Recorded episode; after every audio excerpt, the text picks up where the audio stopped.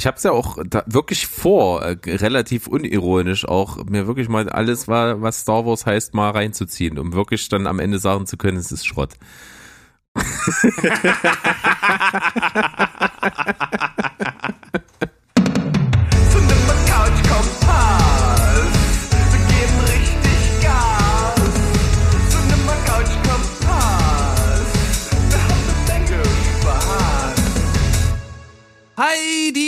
ho, Welt da draußen. Wir sind zurück in unserer Pause sozusagen mit einem kleinen Spezial, wobei so ein richtiges Spezial ist es nicht. Es ist also eine völlig normale Cinema Couch Kompass Folge. Und wenn ich sage, wir sind zurück, dann meine ich nicht, äh, meine ich natürlich nicht nur mich, äh, den Steven, sondern auch den Berg. Hallo, lieber Berg. Hallo, lieber Steven! Was geht ab? Ja, was geht ab? Cinema Couch Kompass geht ab und für diejenigen, die das gar nicht kennen, dieses Konzept, Berg erläutert das doch mal. Ja, Cinema Couch Kompass ist eigentlich der latest Watches Blog. Das heißt also, es geht nur darum, was ist seit dem letzten Cinema Couch Kompass so über unseren Bildschirm geflimmert. Alles, was wir an Serien und Filmen gesehen haben, stellen wir uns hier gegenseitig vor. Das Ganze immer am Anfang mit so Sachen, die so Rewatches sind oder die wir schon mal besprochen haben oder Serien, die wir angefangen haben und da noch nicht durch sind. Und dann geht's eigentlich eiskalt rüber in die Neubesprechungen, die in ihrer Wertigkeit von dem schlechtesten bis zum besten nach oben steigen. Das hast du sehr, sehr schön zusammengefasst und dementsprechend können wir eigentlich direkt starten mit einem kleinen Verweis auf unser erstes äh, und das äh, ja auch eigentlich wirklich richtige Sommerspezial, das wir aufgenommen haben. Und zwar ich, ich würde es jetzt als das Kulturschock oder das, das Kultur ähm, schlechte gegen gute Kultur Versus Special und zwar Fast and the Furious 9 gegen ein äh, Filmmusikkonzert äh, im Grassi Museum hier in Leipzig. Das beides an einem Tag haben wir durchgezogen und wir haben darüber gesprochen und ja, könnten jetzt hier nochmal ganz kurz einfach darlegen, warum sich keiner The Fast and the Furious angucken sollte, weil es einfach ein totaler Kackfilm ist. Ja, das auch jedes weitere Wort wäre verschwendet. Also lassen wir das mal so stehen. äh, ansonsten, äh, wenn wir schon beim Verweisen sind, äh, gibt es natürlich zwei Filme, über die wir heute hier nicht sprechen, obwohl wir sie beide gesehen haben, denn es gibt ein schönes Special, ähm, in dem nämlich wir beiden von Steven Spielberg zusammen mit den drei Kollegen Stu, Max und Andy vom Telehorst ein schönes Crossover gemacht haben und bei denen war das Thema, um was es ging, Filme, die dramatischer werden, wenn die Hauptfigur Haupt, boah, ich fange nochmal an. Filme, die dramatischer wären, wenn die Hauptfigur einen Penis im Gesicht hätte. Und da haben wir zwei wunder, wunderbare Filme besprochen. Der Horst hat gewählt den wunderbaren Kinderfilm mit Robin Williams, Mrs. Doubtfire. Und von uns gab's was? Rocky! Adrian! ja, äh, sehr, sehr, sehr geil. Ähm, es ist gar nicht so albern, wie man sich vorstellen mag. Äh, doch schon ein bisschen. Aber äh, da, daneben ist es auch sehr philosophisch, sehr tiefgehend und wir besprechen diesen Fakt wirklich, als wäre er da. Also unbedingt da reinhören beim Telehorst. Da gibt es diese Folge mit diesen beiden Filmen. Ja, also man muss vielleicht noch so ein bisschen relativierend sagen, es ist so ein bisschen zweigeteilt. Also es gibt immer so Parts, wo wir halt uns so ein bisschen auf diese Penis-Thematik äh, stürzen und das so ein bisschen lustig machen. Und dann gibt's aber auch wieder Parts, wo wir äh, seriöserweise über die Filme sprechen. Also wer sich jetzt ein bisschen abgeschreckt fühlt, da äh, ist jetzt vielleicht ein bisschen erleichtert und hört dann doch mal rein. Denn, äh, wie Berg schon sagte, da sind auch sehr interessante Themen mit dabei gewesen. Und wir können es ja mal zumindest so weit vorwegnehmen, dass äh, bei uns beiden die Filme gut ja gut bis sehr gut wegkommen, so im groben. Ja, ich kann nämlich nur sagen, ich habe im Zuge dieser Folge Rocky ähm, das zweite Mal gesehen in meinem Leben und äh, musste beim zweiten Mal eine 10 von 10 vergeben. Ich finde ihn absolut genial. Wer dazu mehr äh, hören möchte, der muss jetzt in die Telehorst-Folge reinhören. Wunderschön. Was gab's denn bei dir, was du so bloß mal angefangen hast mit Schauen? Ja, es war eigentlich geplant, die komplette erste Staffel jetzt hier besprechen zu können. Das hat sich leider nicht ergeben, aber ich bin fast durch mit der ersten Staffel Haus des Geldes und muss sagen, ich finde es äh, ziemlich äh, unterhaltsam. Zumindest jetzt in der ersten Staffel schon ganz gut gemacht. Man merkt halt, dass, dass das jetzt äh, inszenatorisch alles nicht so auf dem aller, allerhöchsten Niveau ist ähm, aber insgesamt auf, auf jeden Fall sehr solide, interessante Charaktere. Manchmal gibt's so Szenen, wo ich denke, okay, also hier hätte man doch noch mal so ein bisschen an der Logik feilen können, vor allem wenn äh, irgendwelche Geiseln was besprechen und äh, direkt davor die Geiselnehmer stehen und es nicht hören und da einfach nur so eine Toilettentür zwischen ist, da sage ich mir dann, okay, äh, man kann zwar einiges konstruieren, aber das nehme ich euch echt nicht ab. Aber davon abgesehen finde ich es bis jetzt auf jeden Fall unterhaltsam. Also ob das jetzt so diesem ganz krassen Hype gerecht wird, den es äh, letzten Endes darum gab. Es gibt ja, äh, es gibt ja ein richtiges Special, Haus des Geldes, das Phänomen. Äh, das weiß ich jetzt noch nicht. Ich finde es halt einfach eine gute Serie, mehr nicht bis jetzt. Also mich hat's damals ziemlich gekickt. Ich habe es extrem gerne geguckt und war auch immer sehr hippelig, wenn es auf die nächste neue Staffel zuging. Hat mir sehr viel Spaß gemacht und ich finde es auch recht ikonisch gemacht so.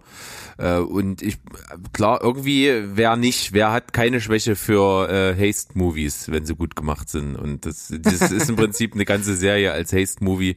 Das funktioniert schon. Ja, und wir wissen ja alle, also wenn Netflix eins kauft, äh, also erstmal ist ja alles und äh, zweitens mit Haste Movies sowieso, ne? Also genau, absolut. So funktioniert das ganze System Netflix. Ähm, bei mir gibt's gar nichts, was ich so angefangen habe, außer immer noch die große ominöse Serie, bei der ich jetzt äh, fast durch bin. Es ist nur noch eine Staffel übrig. Das schaffe ich, bis wir den normalen Betrieb wieder aufnehmen. Verspreche ich. Und dann wird das alles hier mal so offenbart. Ja, du hast dich ja bei mir schon verplappert. Ich weiß es ja mittlerweile schon, um welche Serie es sich handelt. Ach, das war auch ich so eine richtig dumme Aktion. Das ist richtig doof. das war so dumm.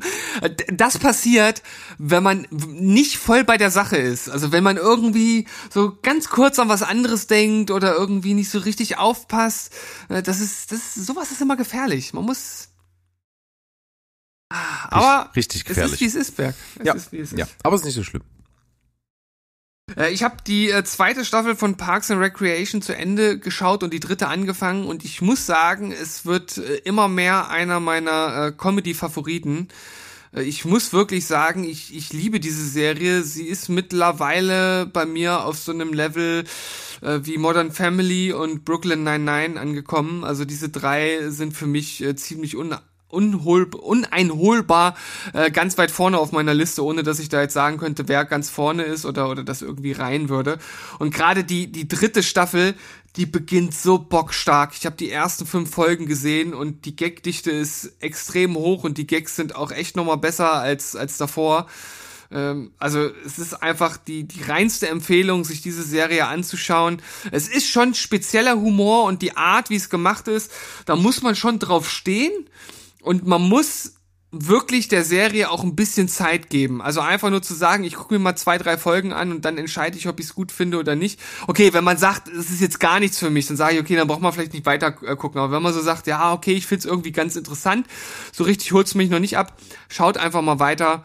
Äh, alleine schon wegen Charakteren wie Ron Swanson, äh, der legendäre, äh, muss man das einfach schauen. Es ist, es ist einfach wahnsinnig gut. Es spricht mich überaus an und mal sehen, ob ich das mal auch mit angehe. So, das ist ja so was prädestiniert ist dafür, wenn man so gerade irgendwie am Essen ist oder so, nicht so eine riesen Aufmerksamkeitsspanne äh, hat dass man sowas sich anschaut. Ich habe jetzt nur momentan das Problem, ich habe ein privates Arrangement getroffen, ähm, wo die, welches mir die Möglichkeit gibt, auf Inhalte von Disney Plus zuzugreifen. Und äh, was, was mache ich da? Ich gucke Darkwing Duck, verdammte Scheiße. ja, aber da brauchst du dich doch gar nicht für zu entschuldigen. Das ist absolut legitim, weil äh, Schnuppergas Bösewicht. Ja, 2, 1, Risiko. Uh, hast du das damals eingesprochen? Ja, habe ich. Und der Song ist so gut.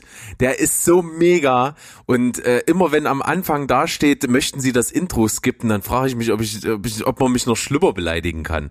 Das geht halt gar nicht. Und vor allen Dingen für dich, das hast du vielleicht gar nicht mehr so auf dem Schirm, aber immer wenn der Abspann kommt, kommt das, ähm, kommt das Intro, die, das, der Song, aber nicht gesungen, sondern mit Saxophon. Uh, richtig geil. Übergeil. Richtig fett. Saxophon geht immer. Ja. Also äh, Darkwing Duck ist äh, mega. Kann ich nur empfehlen. Gibt's Aber, tatsächlich äh, viele Folgen? Weißt du, wie viele Folgen es da gibt?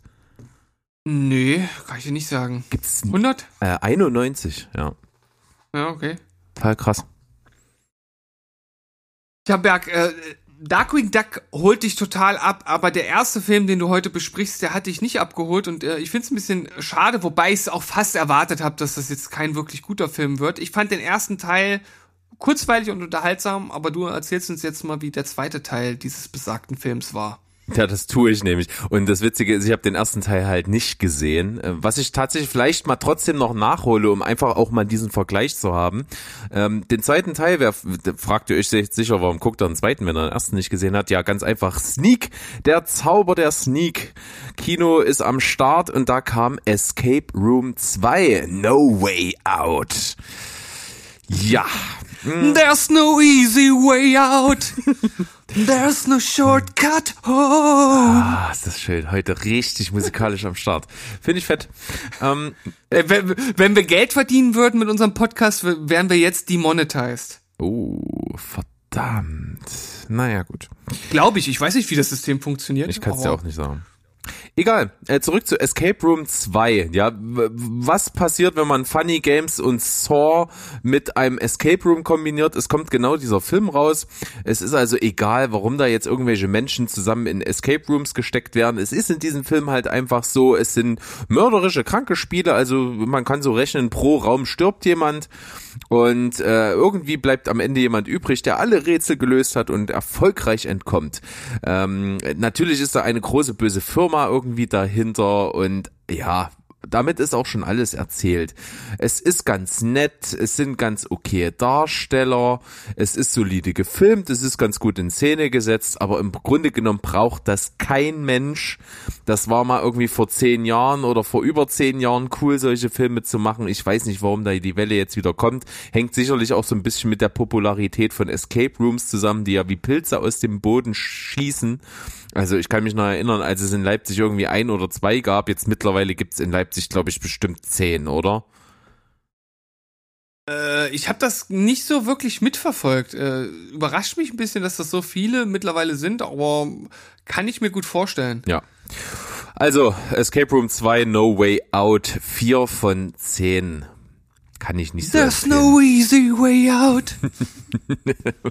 Was ich Ey, ebenfalls... d- ja. äh, man, man, äh, das ist doch eine liegen gelassene Chance, oder? Diesen Film für den, äh, die, diesen Song für den Film zu lizenzieren, das wäre der Hammer gewesen, oder? Schon ein bisschen, ja. Also das hättest du auf Oder? jeden Fall noch auf eine 4,5 gehievt.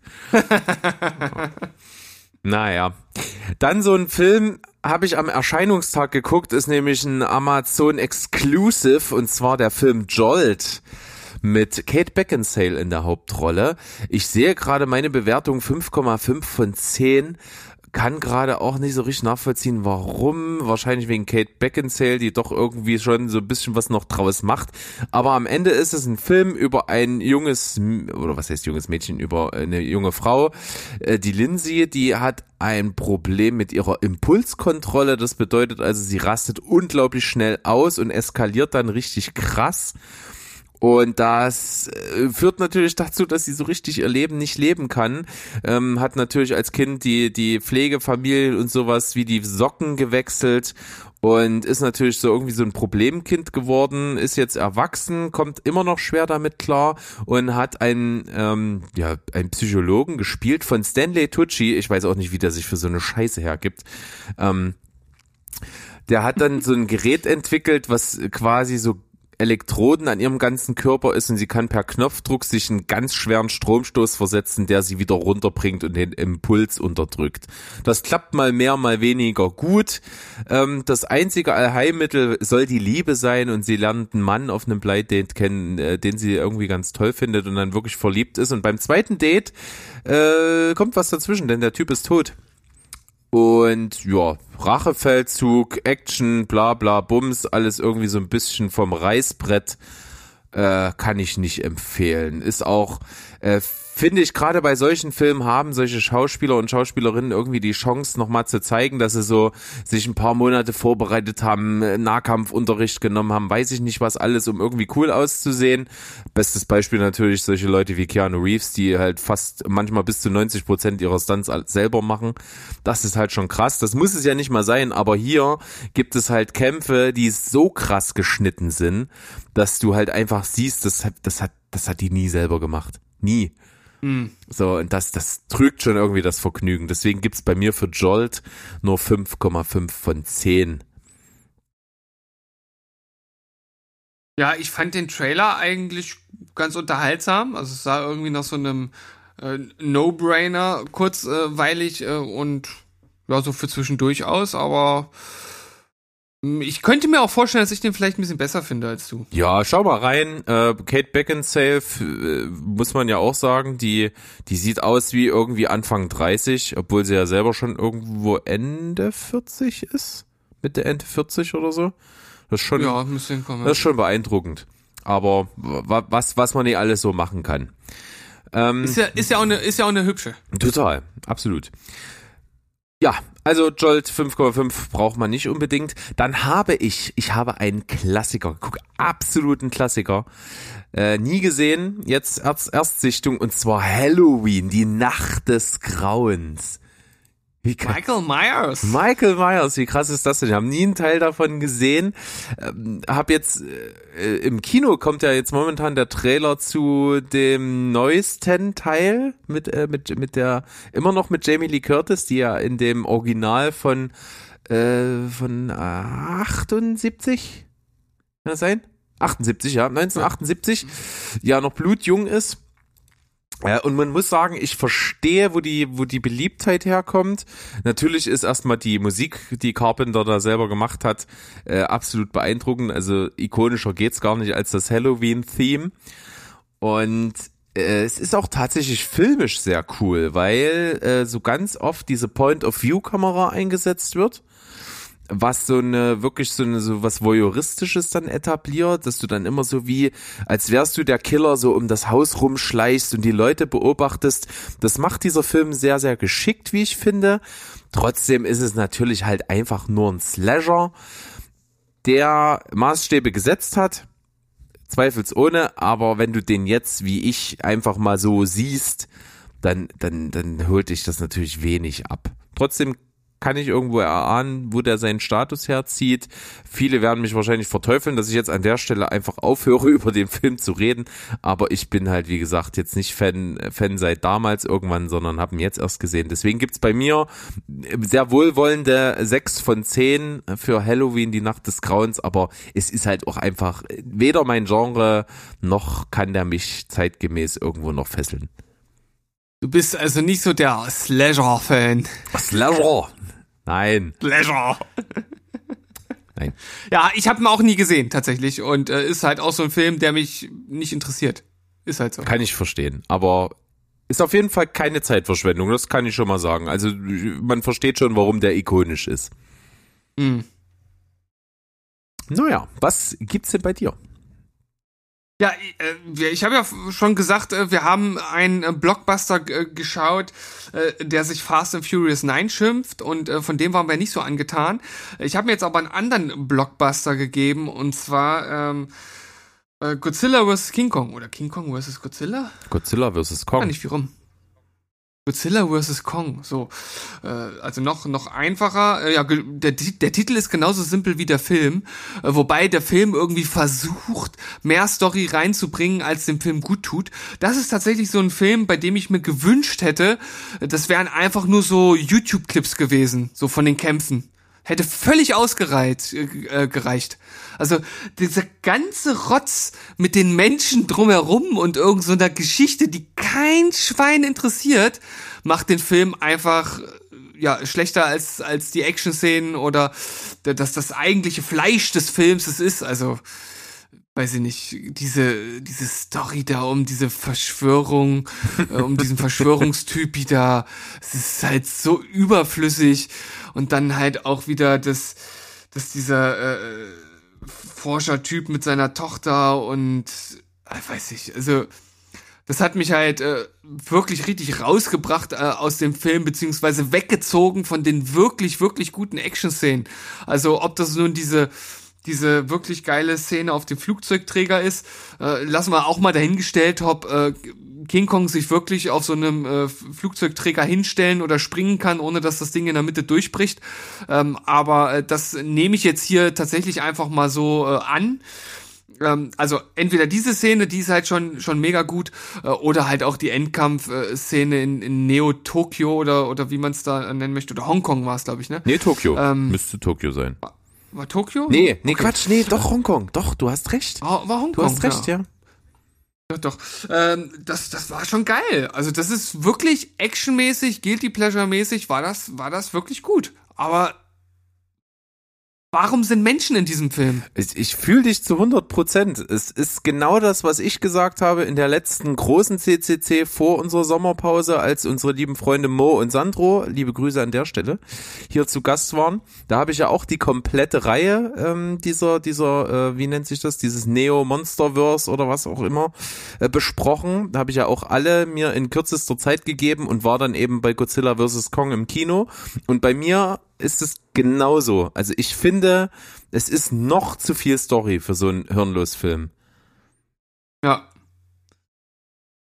Also völlig, ja, völlig Hanebüchen. Aber äh, geil, geiler, vor allen Dingen der Kampf am Anfang auf dem Flugzeugträger ist tatsächlich doch meine, meine Highlight-Szene gewesen. Die fand ich schon echt fett.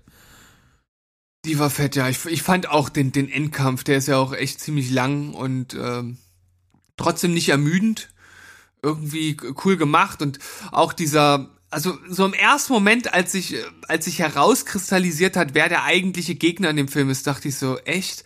Aber dann habe ich überlegt, ja, hat glaube ich auch eine eine lange Tradition in, in den Godzilla-Filmen. Ähm, Gibt es, glaube ich, auch schon länger, aber ich kenne mich da halt auch nicht so aus und hab's dann halt auch so hingenommen und fand dann auch so, wie das umgesetzt wurde und wo, woraus dieser Gegner seine Vorteile ähm, gezogen hat und wie das in den Kämpfen halt gemacht äh, wurde. Das fand ich dann schon ganz cool.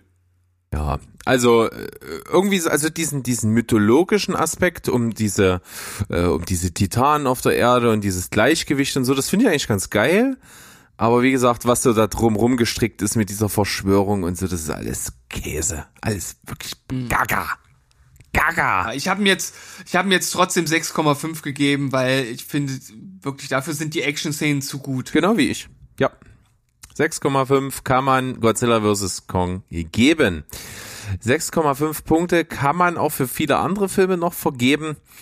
Einer davon ist mit der heute schon mal angesprochenen Schauspielerin und zwar, die man ja vor allen Dingen kennt eben als Missande aus Game of Thrones, die eben auch bei Fast and Furious 9 Familie äh, mit dabei ist. Und zwar, die spielt äh, die, die ja eine die titelgebende Holly im Film Im Bett mit Holly. Ähm, Klingt nach Romcom. Äh, tatsächlich nicht. Nicht, nicht wirklich. Äh, ist ein bisschen ernster von der Thematik her, aber trotzdem ganz gut, locker und auch ein bisschen sexy umgesetzt. Das fand ich ganz cool eigentlich. Es geht eigentlich um so ein, ähm, um ein Paar, die noch kinderlos sind, aber jetzt so langsam mal irgendwie auch ähm, dann schwanger werden wollen und so weiter und so fort, führen ein ganz gutes Leben, haben ganz gut Geld, Haus und Pool und alles, irgendwie ist alles cool, aber es ist schon alles sehr von Routine geprägt und die Liebe ist nicht mehr ganz so frisch und so weiter und so fort. Und dann trifft es sich ganz gut, dass die ehemalige Studienzimmergenossin von der Frau sich meldet per Facebook irgendwie und sagt, ja, ich bin in der Stadt und so, ich würde mal vorbeikommen. Und die Frau ist erst nicht so begeistert und erzählt ihrem Mann dann, dass sie mit eben jener mal eine äh, sexuelle Beziehung hatte. Oh, Und bei ihm äh, klingeln natürlich sofort diese, diese Männerfantasieglocken. Oh, Dreier, geht ab. Lad sie ein, lad sie ein. So.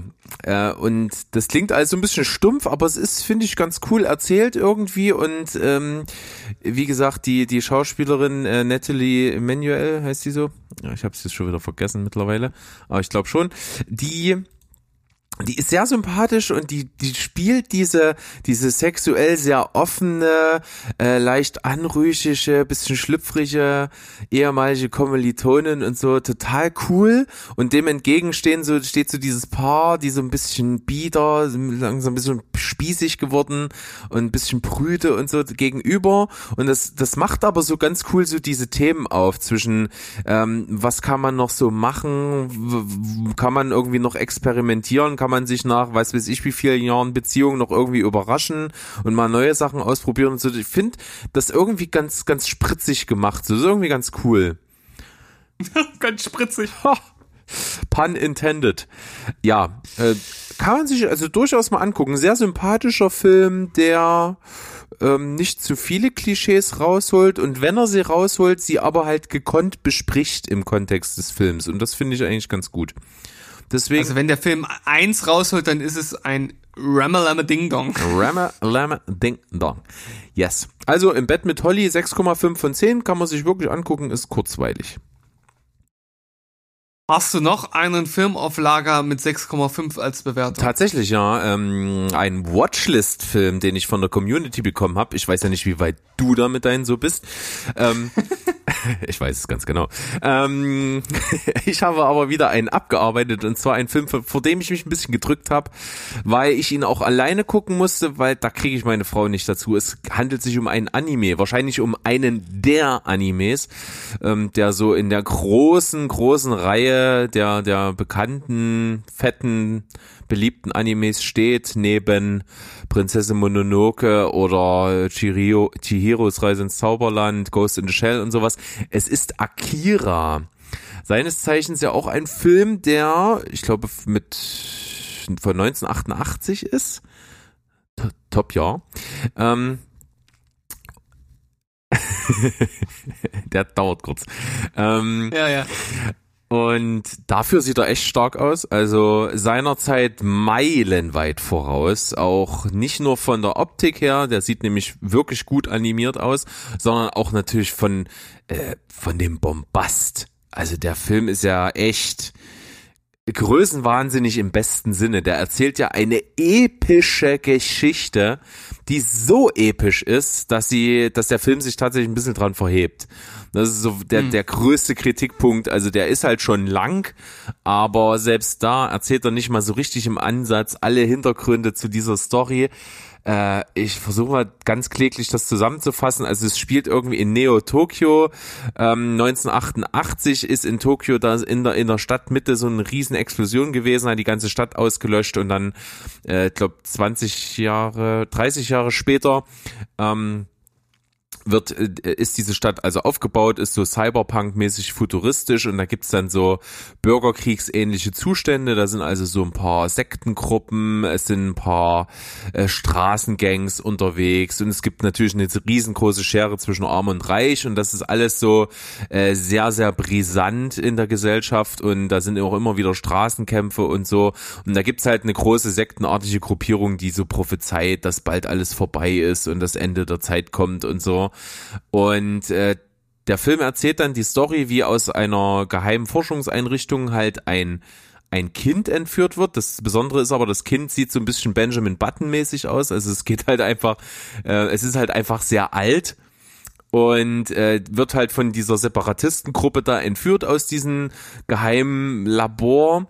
Und äh, im Gefecht auf den Straßen äh, gerät das so kurz abhanden. Und gleichzeitig ist aber eben diese Motorrad zwei Motorradgangs, die sich bekriegen. Und einer fährt mit seinem Motorrad volles Brett auf dieses Kind, gibt eine riesen Explosion, dem Kind ist gar nichts passiert, aber dieser Typ, der da am Boden liegt, wird sofort einkassiert von der Regierung. Und es stellt sich raus, dass die Kräfte des Kindes sich irgendwie auf ihn übertragen haben äh, und er das aber nicht verträgt, beziehungsweise sein Körper das irgendwie abstößt und äh, es der droht immer mächtiger zu werden und diese Macht überhaupt nicht kontrollieren zu können und das äh, gipfelt dann da drin, dass das halt, dass der dann eben verfolgt wird, um, um ihn eben aufzuhalten, sonst löscht er halt alles aus. Hm das ist jetzt halt, habe ich jetzt echt schon viel erzählt um die Story, aber im Grunde genommen ist das halt nur ein kleines bisschen. Also zu dieser, mhm. diesen Kindern und zu dieser Macht und so, da gehört halt noch eine komplette Mythologie dazu, die im Film mehr oder weniger nur angerissen wird, auch historienmäßig. Und äh, in Realität gibt's wohl einen sechs, sechs Band starken Anime, glaube ich, der diese Geschichte dann komplett erzählt. Manga. Äh, äh, Manga, genau. Und, und das sind halt auch wirklich dicke Mangas. Also das sind jetzt äh, nicht irgendwie nur so 200 Seiten Mangas, die sind teilweise echt äh, echt vielseitig, also im wahrsten Sinne des Wortes mit vielen Seiten. Und ähm, da ist es natürlich klar, wenn man das in so einen zwei, ich weiß gar nicht, knapp über zwei Stunden Film oder zweieinhalb Stunden, ich weiß nicht genau, wie lange er ist, ähm, wenn man das da reinquetscht, dann wird es natürlich schwierig. Und ich habe den zweimal gesehen und ich war beides Mal danach irgendwie so ein bisschen verwirrt, was, was genau ich mir gerade angeschaut habe. Weil, wie gesagt, so richtig kann man der Story nicht folgen oder es ist zumindest sehr schwierig. Ähm, aber ich finde, es gibt äh, zwei Dinge, die bei diesem Film absolut her äh, hervorstechen. Das eine ist, und du hast es schon gesagt, der ist über 30 Jahre alt und sieht immer noch fantastisch aus. Also den kann man ohne Probleme heute immer noch schauen. Und das zweite ist, äh, der spielt ja sozusagen äh, kurz vor 2020 und in dem Film wird gesagt, dass 2020 die Olympischen Spiele in Tokio stattfinden. So irre, ja. Habe ich auch nicht schlecht so, geguckt. Das ist so geil.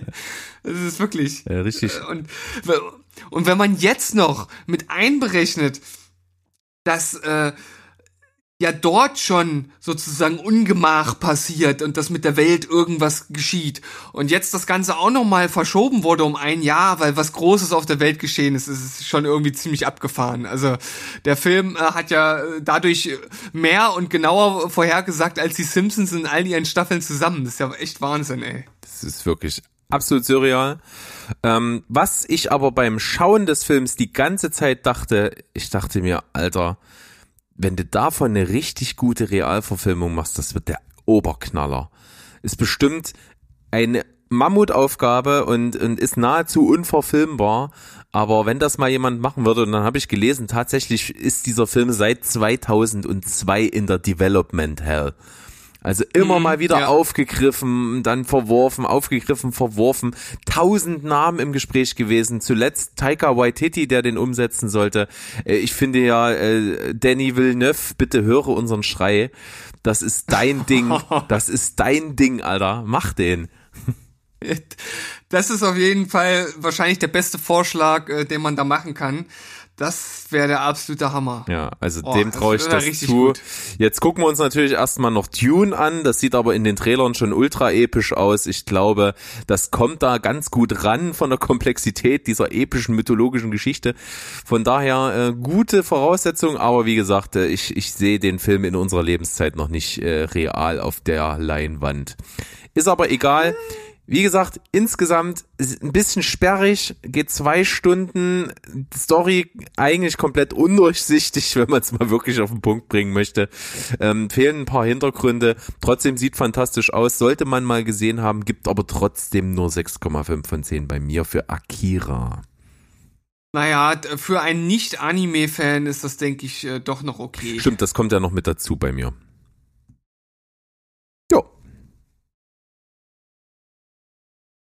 Bin ich jetzt wieder? Ja, bitte. Bitte.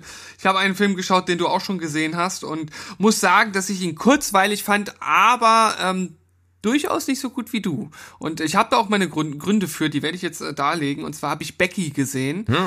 Ähm, den Film, in dem ein kleines, man muss es so sagen, psychopathisches Mädchen sich gegen äh, äh, Nazi-Schläger-Typen äh, durchsetzt. Äh, angeführt von Kevin James, der seine Rolle schon okay macht. Also dem, dem nimmt man das ab.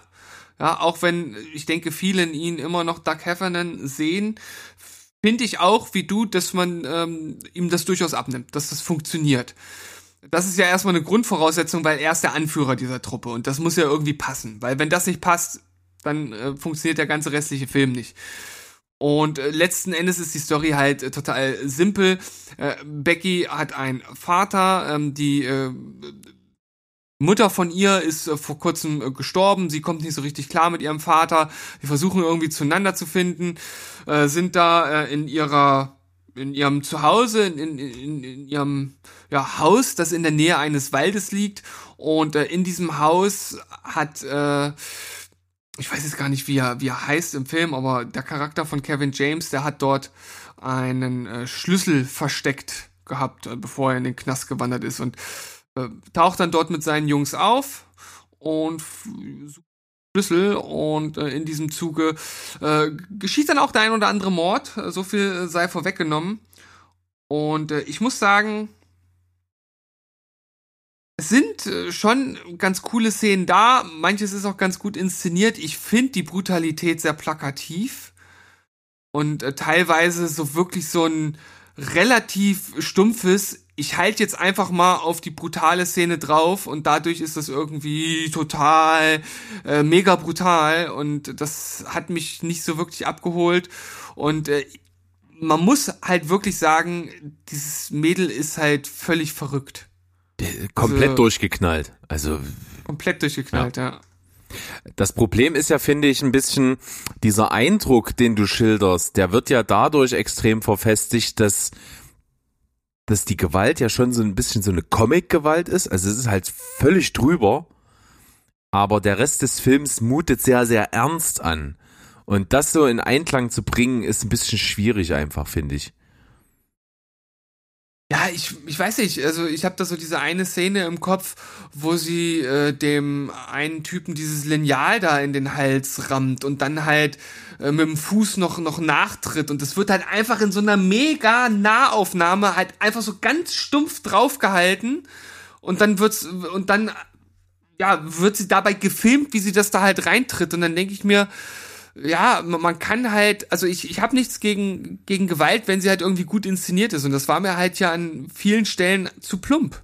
Also, ja, da fand ich zum Beispiel ähm, äh, äh, The Night Comes for Us, das, das ist virtu virtuose Brutalität gewesen. Das hat mich wirklich fasziniert. Und hier, ja, das war so ein, so ein müdes Lächeln. Mehr nicht. Na da. Insgesamt fand ich den Film trotzdem kurzweilig, davon mal abgesehen. Äh, kann man sich angucken. Ähm, ist ganz äh, cool gemacht. Wie gesagt, mit der Gewalt ein bisschen drüber. Äh, 6,5. Jo, für Becky. Dann geht's bei mir so ein bisschen auf diesen Wertungslevel weiter. Ich habe das Arrangement dazu genutzt, Black Widow zu schauen. Und äh, was soll ich sagen? Ich bin ja prinzipiell kein absoluter Die Hard MCU-Fan, finde aber trotzdem sehr, sehr viele Filme gut davon. Und was man sagen kann, man hat immer einen unterhaltsamen äh, Blockbuster vor sich. Das, das, das ist so das Grundniveau, was du eigentlich mit so gut wie jedem Film davon kriegst. Und jetzt ist aber das Problem, Black Widow als Film spielt ja rein chronologisch in der Geschichte des MCU jetzt so kurz nach Civil War. Also der Film geht jetzt auf einmal wieder in eine Vergangenheit zurück und beschäftigt sich eben mit der Story um Black Widow, gespielt eben von Scarlett Johansson, also ähm, äh, Kollegin Romanov, ich weiß nicht, ich habe den Vornamen jetzt verlegt, ist egal. Ähm, und das ist so ihr Solo-Film, der war ja lange, lange im Gespräch und irgendwie kommt er jetzt, finde ich, zu spät. Also der, der, der setzt jetzt ja irgendwo zeitlich an, was irgendwie keinen interessiert mehr so richtig. Und ich finde, da ist die Daseinsberechtigung schon schwierig und dann bin ich einfach kein großer Fan von so halbwegs ernst angelegten Agentenfilmen. Ähm, ich, ich mag James Bond sehr gerne, aber so alles andere, was so Agentenfilme sind, finde ich prinzipiell schwierig. Äh, kann ich dir nicht mal genau sagen, woran das liegt. Aber hier hast Natascha heißt sie übrigens. Natascha Romanov, genau. Ähm, und das ist halt hier für mich einfach das Problem. Das ist so ein aufgeblähter Agentenfilm, der so, so diesen typischen äh, Bösewicht will die Welt zerstören, muss aufgehalten werden, Plot irgendwie so vor sich her schiebt, so ein paar Verwicklungen damit reinwirft und, und ja, da geht's ja dann um dieses Black Widow-Programm, dass das alles so hochgezüchtete Kampfmaschinen, Agentinnen sind, die Gedanken kontrolliert werden von irgendeiner Chemikalie, die man mit einer Gegenchemikalie dann löschen kann und die dann auf einmal wieder freien Willen haben und so. Das finde ich alles so ein bisschen Hanebüchen. Ähm, macht trotzdem Spaß, ist gut besetzt. Florence Pugh als so die, die den Piu, Piu, Piu, Piu, Piu, Piu, Piu, genau, eben jene, die den Staffelstab so ein bisschen erhält, so als nächste Black Widow, macht ihre Sache super, macht auch Spaß, hat ein paar coole One-Liner. Äh, talking about One-Liner, natürlich ist David Harbour, den wir als Sheriff aus Stranger Things kennen, mit am Start, der den Red Guardian spielt, der hat natürlich die Killer-Szenen. Äh, das muss man sagen, immer wenn er am Start ist, dann, dann hat er natürlich die Sympathien und die Lacher und alles andere auf seiner Seite und stiehlt so ein bisschen die Show. Äh, leider geht irgendwo in diesem ganzen Wust Rachel Weisz ziemlich unter. Das ist eine, eine absolut hervorragende A-Schauspielerin, die so, so ein bisschen verheizt wird, finde ich, in ihrer Rolle. Also irgendwie bringt der Film ganz gute Zutaten zusammen, aber so richtig kann er sie nicht verwenden. Das ist ein bisschen schade, aber who cares? Trotzdem mega gut gemacht, steckt Haufen Geld drinne, gute Action-Szenen, paar geile treffende One-Liner, gute Schauspieler.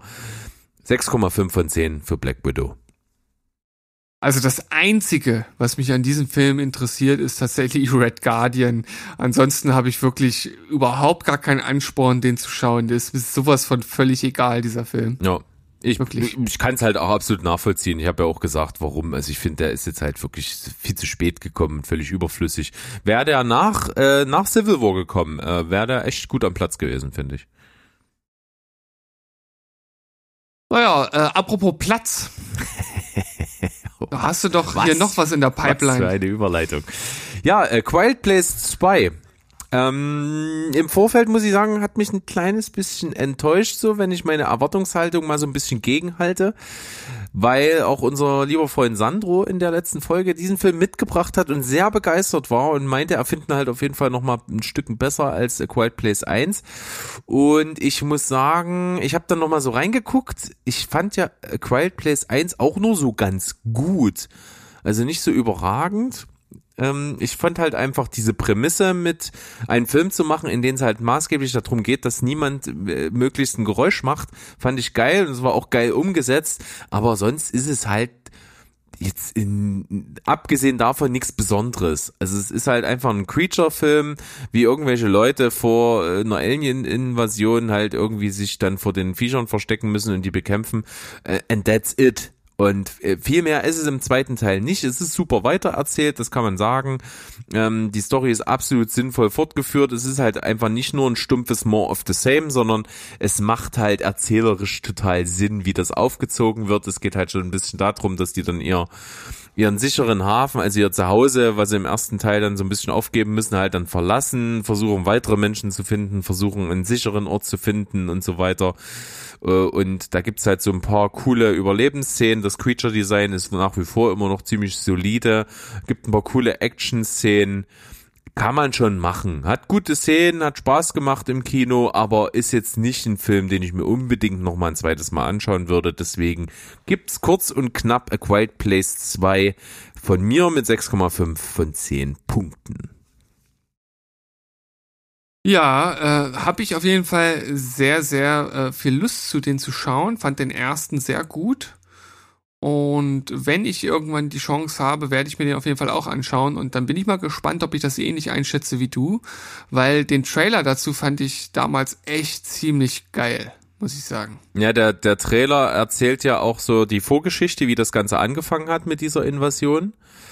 Und das ist auch der Auftakt des Filmes und das ist großartig. Also das ist echt fett und da wird auch sehr geschickt in diese in diese Vorsequenz dieser neue Charakter, äh, äh, diese neue Figur eingeführt, äh, gespielt von Cillian Murphy, äh, der einfach ein wahnsinnig guter Schauspieler ist äh, und als Figur einfach damit einen guten Stand bekommt schon und dann eben sich das dann im weiteren Verlauf ein bisschen auch mit um ihn dreht und das funktioniert gut. Chain Chain. So, jetzt, Pass auf. jetzt wird's wieder nostalgisch, oder?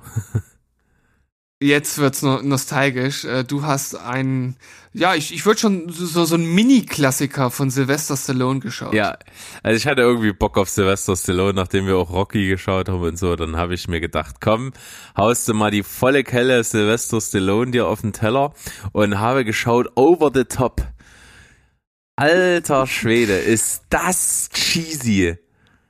Also, da, wird also nicht gegeizt. Da geht's so richtig krass her. Man könnte diesen Film auch einfach nennen, toxische Männlichkeit der Film. Also, man würde nichts falsch machen. Aber scheiß drauf, es ist halt einfach ein 80er-Jahre-Film und der ist halt geil. Und ich mag Stallone einfach. Ich kann es immer wieder nur sagen. Ich mag ihn. Ich finde ihn ultra charismatisch, ich finde ihn ikonisch, ich finde ihn, es ist ein super Schauspieler, der auch mal, wenn es sein muss, wirklich auch was rüberbringen kann äh, für, für so ein Drehbuch aus den 80er Jahren kann er jetzt nix. Ne, das ist einfach mal ein Film über einen Trucker, der äh, in seinem Leben nur Truck fahren hat und Armdrücken. So, das, was willst du aus so einer Figur rausholen? Ganz ehrlich. Also wer da mehr erwartet, weiß ich nicht. Und äh, dann, gut, der Plot ist jetzt halt auch nicht so geil. Äh, es geht ja darum, dass der einen Sohn hat und der Sohn, ähm, die, die, die Mutter des, des Sohnes kommt aus sehr reichem Hause, sehr, sehr gut betucht und man hat natürlich in solchen Kreisen es nicht gerne, wenn so ein, ein unkultivierter, äh, armdrückender Trucker da der Vater ist. Man hat sich also schon äh, sehr frühzeitig von ihm entledigt, aber jetzt kommt der Zeitpunkt, wo sich die so, äh, ich möchte sagen, im Sterben liegende Mutter äh, wohl mal eines besseren Partnerin besinnt und sich denkt, ach, der Sohn, der könnte doch mal seinen Vater kennenlernen. Und beschließt dann also, dass äh, ihn zu kontaktieren, dass er seinen Sohn abholt von der Kadettenschule, der ist also auf so einer Elite Schule, wo er dann so richtig äh, herangezogen wird zum zukünftigen Mega-Arschloch und das dem soll gegen, entgegengesteuert werden, indem er jetzt so ein bisschen Zeit mit seinem Vater verbringt und mit ihm so trucker romantisch irgendwo durch die Gegend fährt und dann so richtig lernt, wie man ein richtiger Mann ist. Naja, das erzählt dieser Film und das ist, wie eingangs erwähnt, ultra, ultra cheesy, aber ich fand's, fand's geil. Hat Spaß gemacht. Cooler Film, kann man mal gesehen haben. Sieben von zehn. Für Over the Top. Ey, alleine für diese legendäre Szene zum Schluss, wenn er sein Cap umdreht. Hammer, also. geil. Hammer. Das ist so, das ist so gut, oder? Und, also ich, wirklich. und ich kannte das schon, bevor ich diesen Film überhaupt gesehen habe. Ich, das mache ich auch immer auf Festivals. Immer dann, äh, wenn, wenn, wenn früh das erste Dosenbier aufgeht, dann drehe ich auch die Mütze an und dann äh, kommt einfach nur von allen anderen der Spruch, Motor an! das, ist schon, das ist schon echt gut. Ähm, feier ja. ich. Und auch, ich finde, es ist völlig übertrieben, aber äh, es gipfelt natürlich in diesem Film in einem großen Arm-Wrestling-Turnier äh, in Las Vegas. Und also, was die da auffahren, an Typen, die an diesem Turnier teilnehmen und wie krass die sich mit irgendwelchen völlig bescheuerten Macho-Sprüchen vorher halt äh, psychologisch bekriegen, ist halt mega geil. Also das macht Laune ohne Ende. Das ist, das ist ultra 5, 5000 Augenzwinkern auf dem Start, aber das, äh, das ist, es macht Spaß. Es ist echt cool gewesen. Also over the top 7 von 10 kann man mal machen. Wahnsinn. Ich finde das total, ich finde das total klasse, dass du den geschaut hast. Ja, ich auch. Dann äh, geht's bei dir weiter. Ja, ähm, und zwar ähm, habe ich äh, doch noch mal es geschafft, einen äh, Watchlist-Film zu gucken. Ähm, und zwar war das dieses Dreiergespann, wo äh, ja jeder der drei Filme äh, die gleiche Wertung in der Community hatte. Und zwar war das einmal ähm, Patterson oder Patterson oder ich weiß nicht Pat genau. Wie Patterson, ja, genau. Patterson. Dann ähm, weißt du noch, was die Marriage Story war? und The Dead Don't Die. Also das, genau. das, das Adam Driver Triple. Das Adam Driver Triple und ich habe mich passend zum äh, Hochzeitstag zusammen mit meiner äh, Frau an Marriage Story rangewagt. Ja, ähm, herzlichen Glückwunsch. Wenn, ja, herzlichen Glückwunsch. Ja, wer den Film kennt, der weiß ja, dass es um um eine Ehe geht, die auseinanderbricht und in einen richtigen äh, Rosenkrieg ausartet. Und das ist auch schon so ein bisschen, so ein bisschen meine, meine Kritik, dass ich so diesen Punkt, an dem das Ganze so, so kippt, von, ja, wir, wir, sprechen wie vernünftige Menschen miteinander und wir schaffen das alles ohne Anwälte zu regeln, äh, wie das Ganze dann halt wirklich in das krasse Gegenteil halt um, umswitcht. Da finde ich irgendwie nicht, nicht so ganz den Punkt, wo ich sage, warum ist denn das jetzt eigentlich passiert? Also vor allem, wenn man ähm, zu Beginn des Films dieses Paar kennenlernt, wie es noch war, als sie sich wirklich geliebt haben.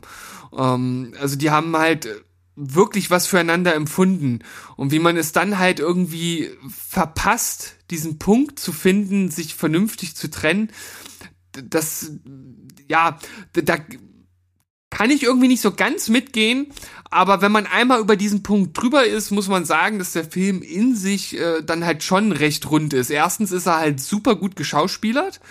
Äh, da kann man halt nichts sagen. Ähm, es gibt auch durchaus ein paar heitere Szenen. Ich dachte, das wäre wirklich ein durchweg bierernstes Drama, aber äh, es sind auch unterhaltsame Momente mit dabei. Oh, und äh, ich hätte mir ein bisschen gewünscht, dass es tatsächlich dann aber doch noch ein bisschen dramatischer wäre.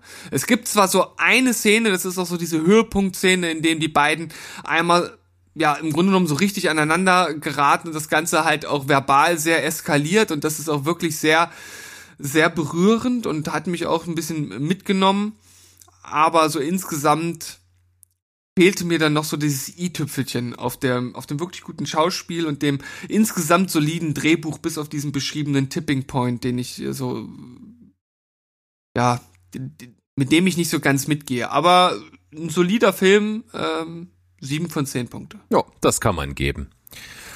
Ja, ich fand es auch einfach schön, dass auch Scarlett Johansson mal abseits ihrer ganzen Rollen, die sie so hatte, dann einfach auch mal wieder so eine richtige Schauspielerin-Rolle kriegt. Also so eine, so eine hm. richtige, wo ja. sie mal auch zeigen kann, was so geht und so. Das hat ihr gut getan und Adam Driver ist sowieso, äh, wenn er es nicht schon ist, the next big thing. Also der, von dem werden wir noch, glaube ich, sehr, sehr viel Gutes sehen. Ich möchte bitte, dass du dir irgendwann mal den äh, ersten Star Wars Film der neuen Trilogie anschaust. Ich bin immer noch der Meinung, dass das erste Auftreten von Adam Driver als Kylo Ren, das ist für mich ganz nah an einer Persiflage. Also ich kann das nicht ernst nehmen.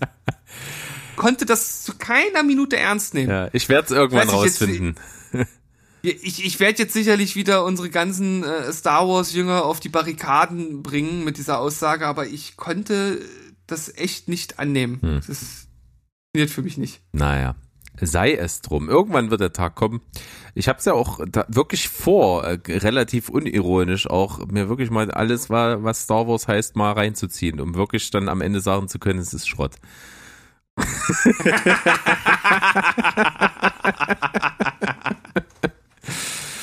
oh, äh, nein, vielleicht. I didn't see that coming. vielleicht bin ich dann übelst so Die Hard Fan, wer weiß das schon. So, ähm, bei mir geht's weiter mit einem Film, äh, eigentlich so ein kleiner, luftig, lockerer Indie-Film, den ich aber tatsächlich überraschend besser fand, als ich gedacht hätte. Und zwar heißt der Dumplin und ist in einer Nebenrolle mit Jennifer Aniston und in der Hauptrolle mit äh, Daniel McDonald. Äh, das ist so eine äh, sehr korpulente Schauspielerin, die hat zum Beispiel hier bei äh, Brittany Runs a Marathon die Hauptrolle gespielt, den du auch gesehen hast. Ähm, ja. Die finde ich ja echt cool. Also ich habe von der noch nicht viel gesehen, aber immer wenn die in Filmen aufgetreten ist, fand ich die echt super. Ich finde, die hat ein total cooles Charisma und die kann auch ganz gut ernste Sachen rüberbringen.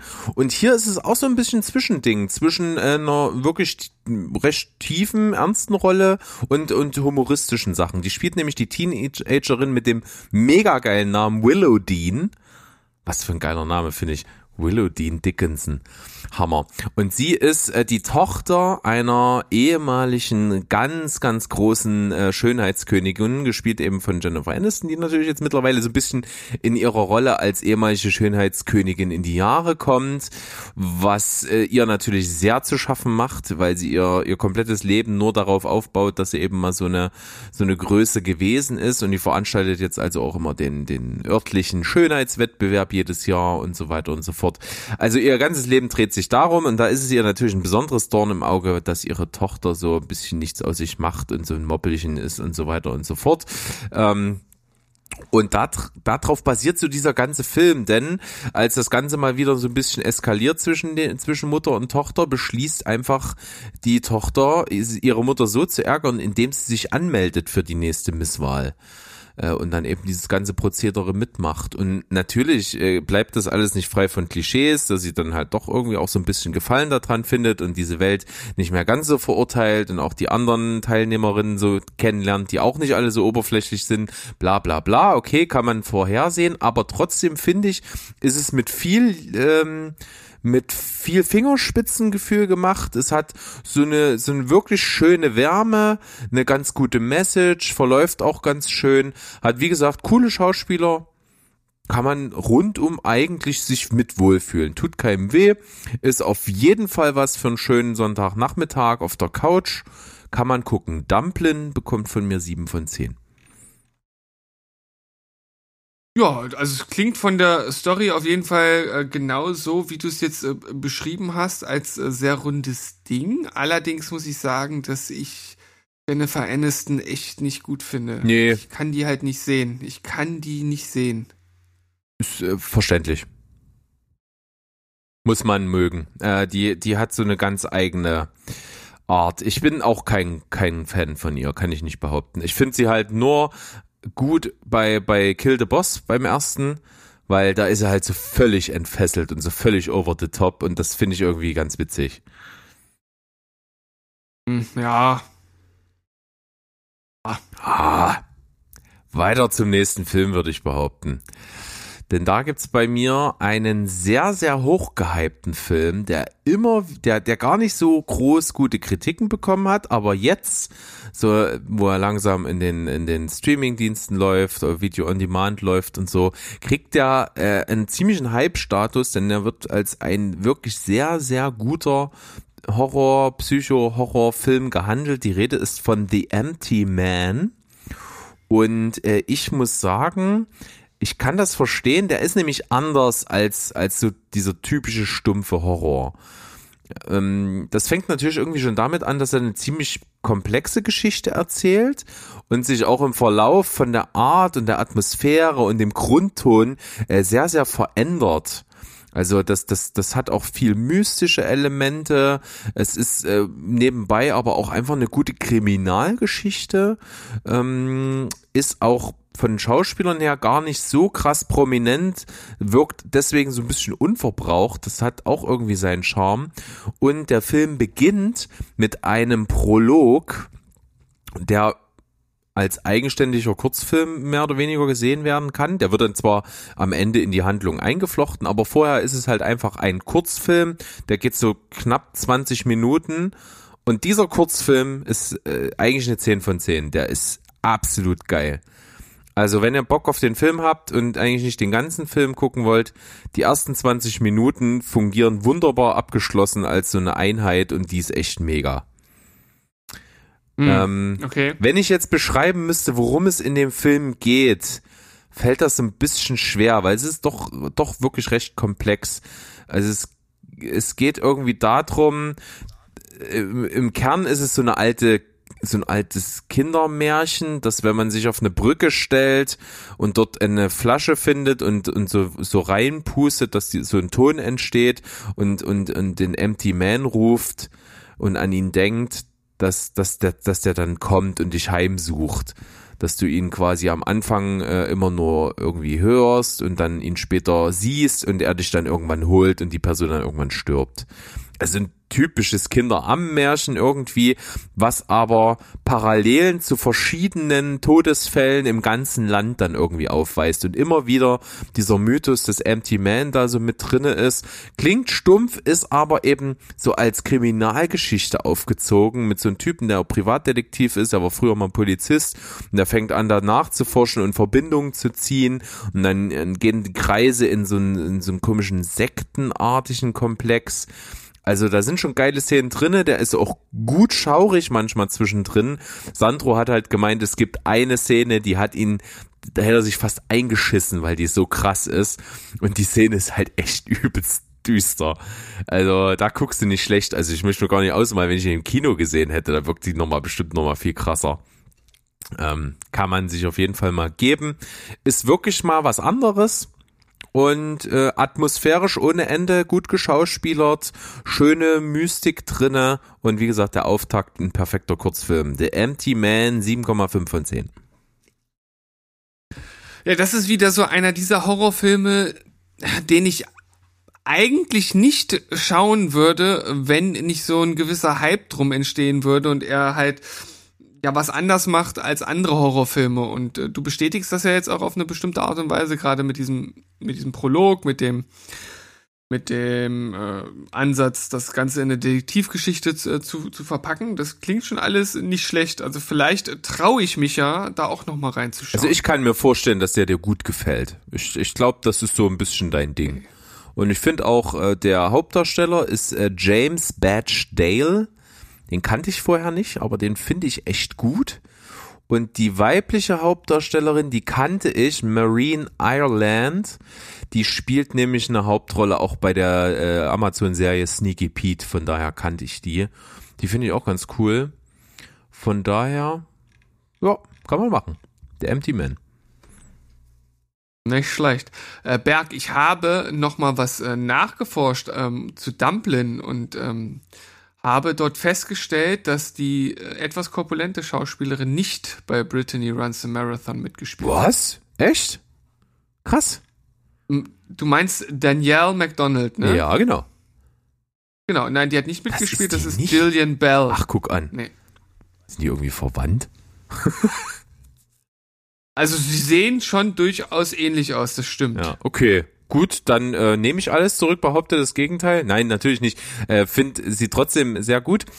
Äh, die hatte, also die, die ich jetzt meine, Danielle McDonald, die hatte ihren Durchbruch mit einem Indie-Drama, welches man auf Netflix sich anschauen kann. Das werde ich mal demnächst tun. Und zwar Patty Cakes, Queen of Rap. Da spielt die so eine, äh, ja, so ein junges Mädchen, die sich in den Kopf gesetzt hat, die wird halt äh, Rap Queen. So richtig von der Straße Okay. und macht dann hier einen auf Gangster Girl. So irgendwie. Es soll, es soll sehr gut sein. Kann ich mir super vorstellen mit ihr. Äh, Werde ich wahrscheinlich das nächste Mal schon berichten. Den gucke ich mir an.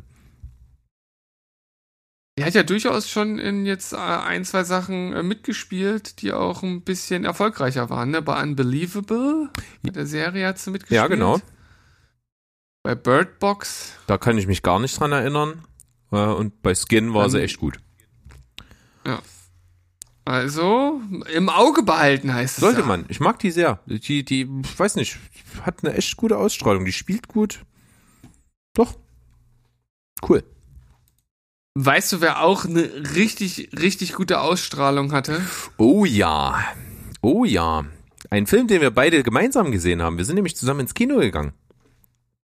Ja, lange äh, war das nicht mehr der Fall, vor allem nicht zur Sneak.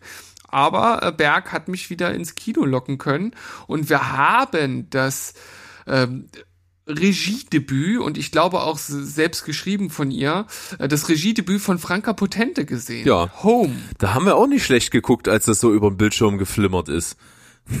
Ja. Und vor allem wieder diese geile Reaktion vom Publikum. So irgendwie, man hat ja mal das Gefühl, alle warten nur auf irgendwelche großen Blockbuster-Filme und wenn dann da immer schon so steht, äh, Arte oder Dreisat, dann das ganze Kino. Oh nee, oh. So. Aber zum Schluss sind sie alle sitzen geblieben und waren anscheinend sehr angetan von dem Film. Zu Recht. Genau. Wir reden also von dem Film Home. Und das ist ein Drama über einen jungen Mann, der 17 Jahre im Gefängnis gesessen hat. Also seine komplette Jugend mehr oder weniger. Anfang 20 ist er in den Knast gekommen für einen Mord und sitzt 17 Jahre im Gefängnis. Und der Film setzt da an, wo er rauskommt und wieder nach Hause fährt zu seiner sehr, sehr schwer kranken Mutter, gespielt von Katie Bates. Die kennt man natürlich. Ja, die kennt man natürlich, äh, vor allem aus Misery. Äh, das war ja auch so ihr, ihr großes Ding, weil sie da ja einen Oscar gewonnen hat. Und äh, die macht das genauso hervorragend wie der sehr, sehr charismatisch aufspielende Jake McLaughlin, der hier äh, den Marvin äh, gibt. Und der Film handelt einfach davon, wie äh, solch ein, ja, man muss schon sagen, von der Gesellschaft dort ausgestoßener Typ zurück nach Hause kommt, weil das halt einfach seine Heimat ist und er dort, ja, äh, seine äh, ne, Familie, Familie, Familie. hat und Familie. Und äh, ja, er versucht halt einfach wieder ein geregeltes Leben zu äh, führen und der Film begleitet ihn halt bei diesem äh, Prozess, bei dem ihn mehr als nur äh, der ein oder andere Stein in den Weg gelegt wird. Und ähm, er spielt das auf so eine ja, auf so eine ganz besondere Art und Weise. Also er scheint ja ein sehr impulsiver Typ gewesen zu sein. Und äh, irgendwie hatte ich immer so das so, so, so die Angst, dass er irgendwann wieder in dieses Muster zurückfällt, aber er hat halt so dieses dieses äh, fragile Ding so zwischen diesen beiden ähm, ähm, ja, zwischen diesen beiden Aspekten nicht hin und her zu wechseln, sondern irgendwie so immer äh, in so einem Moment zu sein, wo ich denke, oh, jetzt könnte es kippen, aber irgendwie bleibt er trotzdem dieser sehr, sehr sympathische Typ, der irgendwie versucht, sich einfach nur einzugliedern. Das ist ja, dann wirklich sehr, sehr, sehr berührend ges gespielt und ähm, inszeniert. Ja, damit beschreibst du es auf jeden Fall schon sehr gut. Der Film zeichnet ihn ja auch von Anfang an als einen sehr ruhigen Typen. Ähm, und man muss ganz klar sagen, er hat ja nur das. Er, hat ja nicht mal eine andere Wahl. Er kann ja, er ist mittellos, er war 17 Jahre im Gefängnis, er hat gar nichts. Also was kann mhm. er machen? Er kann nur in seine Heimatstadt zurückkehren, wo ihn äh, gefühlt alle Leute hassen, einfach für die Tat von vor 17 Jahren. Äh, und das ist schon schwierig, dann einfach da anzukommen. Er wird überall abgelehnt, äh, er wird auch äh, angefeindet und was weiß ich nicht alles. Und trotzdem schafft er es wahrscheinlich irgendwie mit ist er mit sich so ein bisschen in Einklang gekommen in dieser in dieser Gefängniszeit und hat irgendwie äh, auch wirklich Reue, äh, die er empfindet und so weiter und so fort. Und das kommt alles sehr gut rüber. Also wahnsinnig, wahnsinnig gut geschauspielert von ihm in der Hauptrolle ganz ruhig erzählter Film, äh, der absolut eben nicht in diese reißerische Richtung geht, das dann eskalieren mhm. lässt und, und dann äh, so diese typische Ups and Downs äh, uns irgendwie vor die Füße schmeißt mit, ja, und jetzt hat er doch mal wieder jemanden auf die Fresse gehauen und steht kurz wieder davor, eingeknastet zu werden und weiß ich nicht was alles. Also irgendwie ist das so ein, ein Film, der so mit sich komplett im Fluss ist. Ja, und das Ganze wird dann auch noch von einem wirklich sehr schönen Ende abgerundet und dementsprechend können wir beide den Film äh, nur sehr, sehr äh, stark em empfehlen. Ja. ja. Also. Unbedingt von mir bekommt Home 7,5 von 10. Ja, ich lege sogar noch einen Punkt drauf, bei mir sind es 8,5. Ja. Starkes Ding. Sollte man mal die Augen offen halten und mal sehen, vielleicht kommt noch ein bisschen was von Franka Potente. Wenn das auf dem Niveau weitergeht, dann her damit jeden Fall. Ja, und jetzt können wir eigentlich weitermachen mit einer gemeinsamen Besprechung, denn vor ein paar Wochen kamst du mal auf mich zu und meintest, Mensch, ich habe jetzt nach ewigen Zeiten die Zweitsichtung von American Psycho vorgenommen. Natürlich wurde das ein bisschen entfacht von, äh, von einer Band, die wir sehr, sehr geil finden. Ice Nine Kills haben wir um ein ums andere Mal hier schon erwähnt. Das ist diese Band mit der unglaublich geilen Platte The Silver Scream, wo jeder Song an einen Horrorfilm angelehnt ist, ähm, die wir absolut stark finden, eins der besten Alben ever in dem Bereich.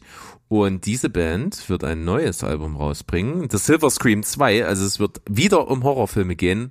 Hab richtig Bock drauf und die erste Single ist draußen mit dem ersten Video und es ist angelehnt an American Psycho. Yes, der Song heißt Hip to be Square und parodiert äh, oder oder homagiert eine Szene aus eben jenem Film. Und das hat dich natürlich irgendwie dazu animiert, den jetzt endlich mal wieder zu gucken.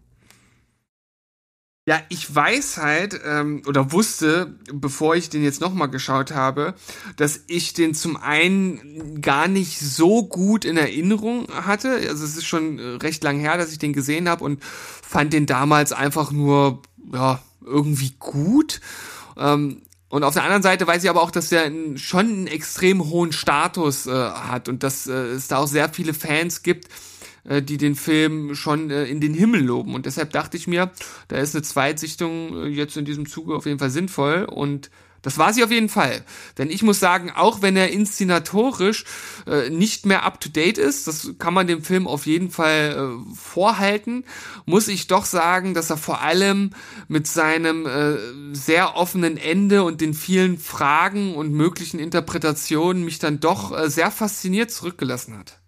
Ja, also ich kann auf jeden Fall bei vielen Punkten davon mitgehen es ist tatsächlich eigentlich seltsam, dass mm, Christian Bale nicht die äh, nicht einen Oscar bekommen hat für die Rolle, weil also man hätte das nicht besser machen können.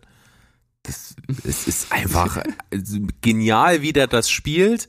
Es ist ein Film, der so seine ganze Prämisse und sein Setting für sich selber total etabliert und aufbaut. Es geht ja um diese, um diese Yuppie-Welt, über diese Typen, die da viel zu jung in viel zu krass verantwortungsvolle Positionen an der Wall Street irgendwie geschmissen werden, keine Ahnung vom Leben haben, aber mit Kohle um sich werfen, mit Millionen spekulieren, denen alles scheißegal ist und und denen es eigentlich nur um Oberflächlichkeiten geht und das zeichnet der Film super, das Bild.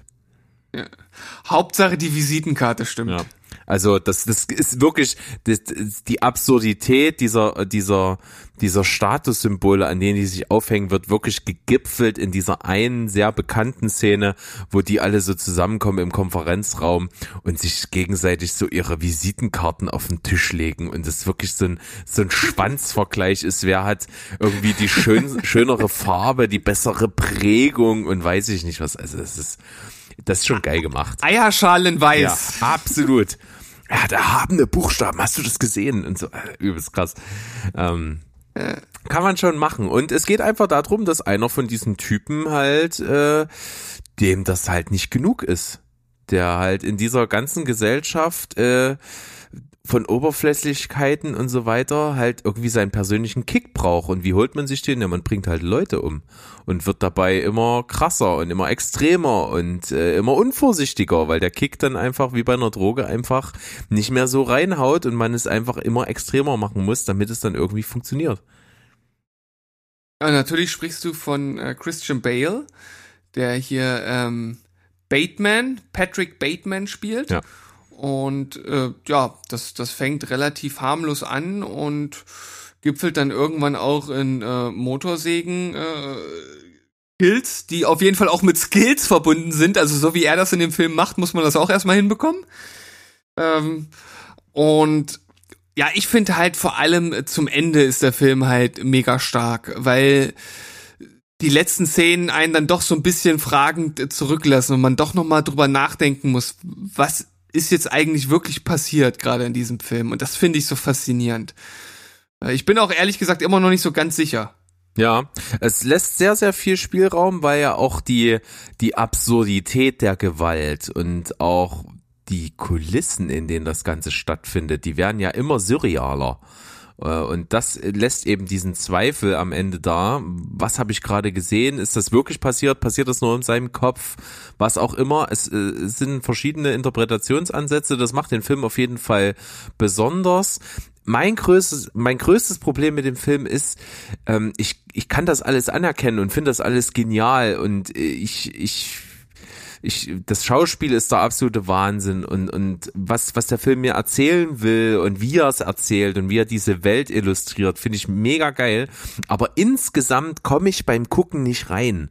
Das ist so mein Problem. Ich fühle mich irgendwie nicht unterhalten.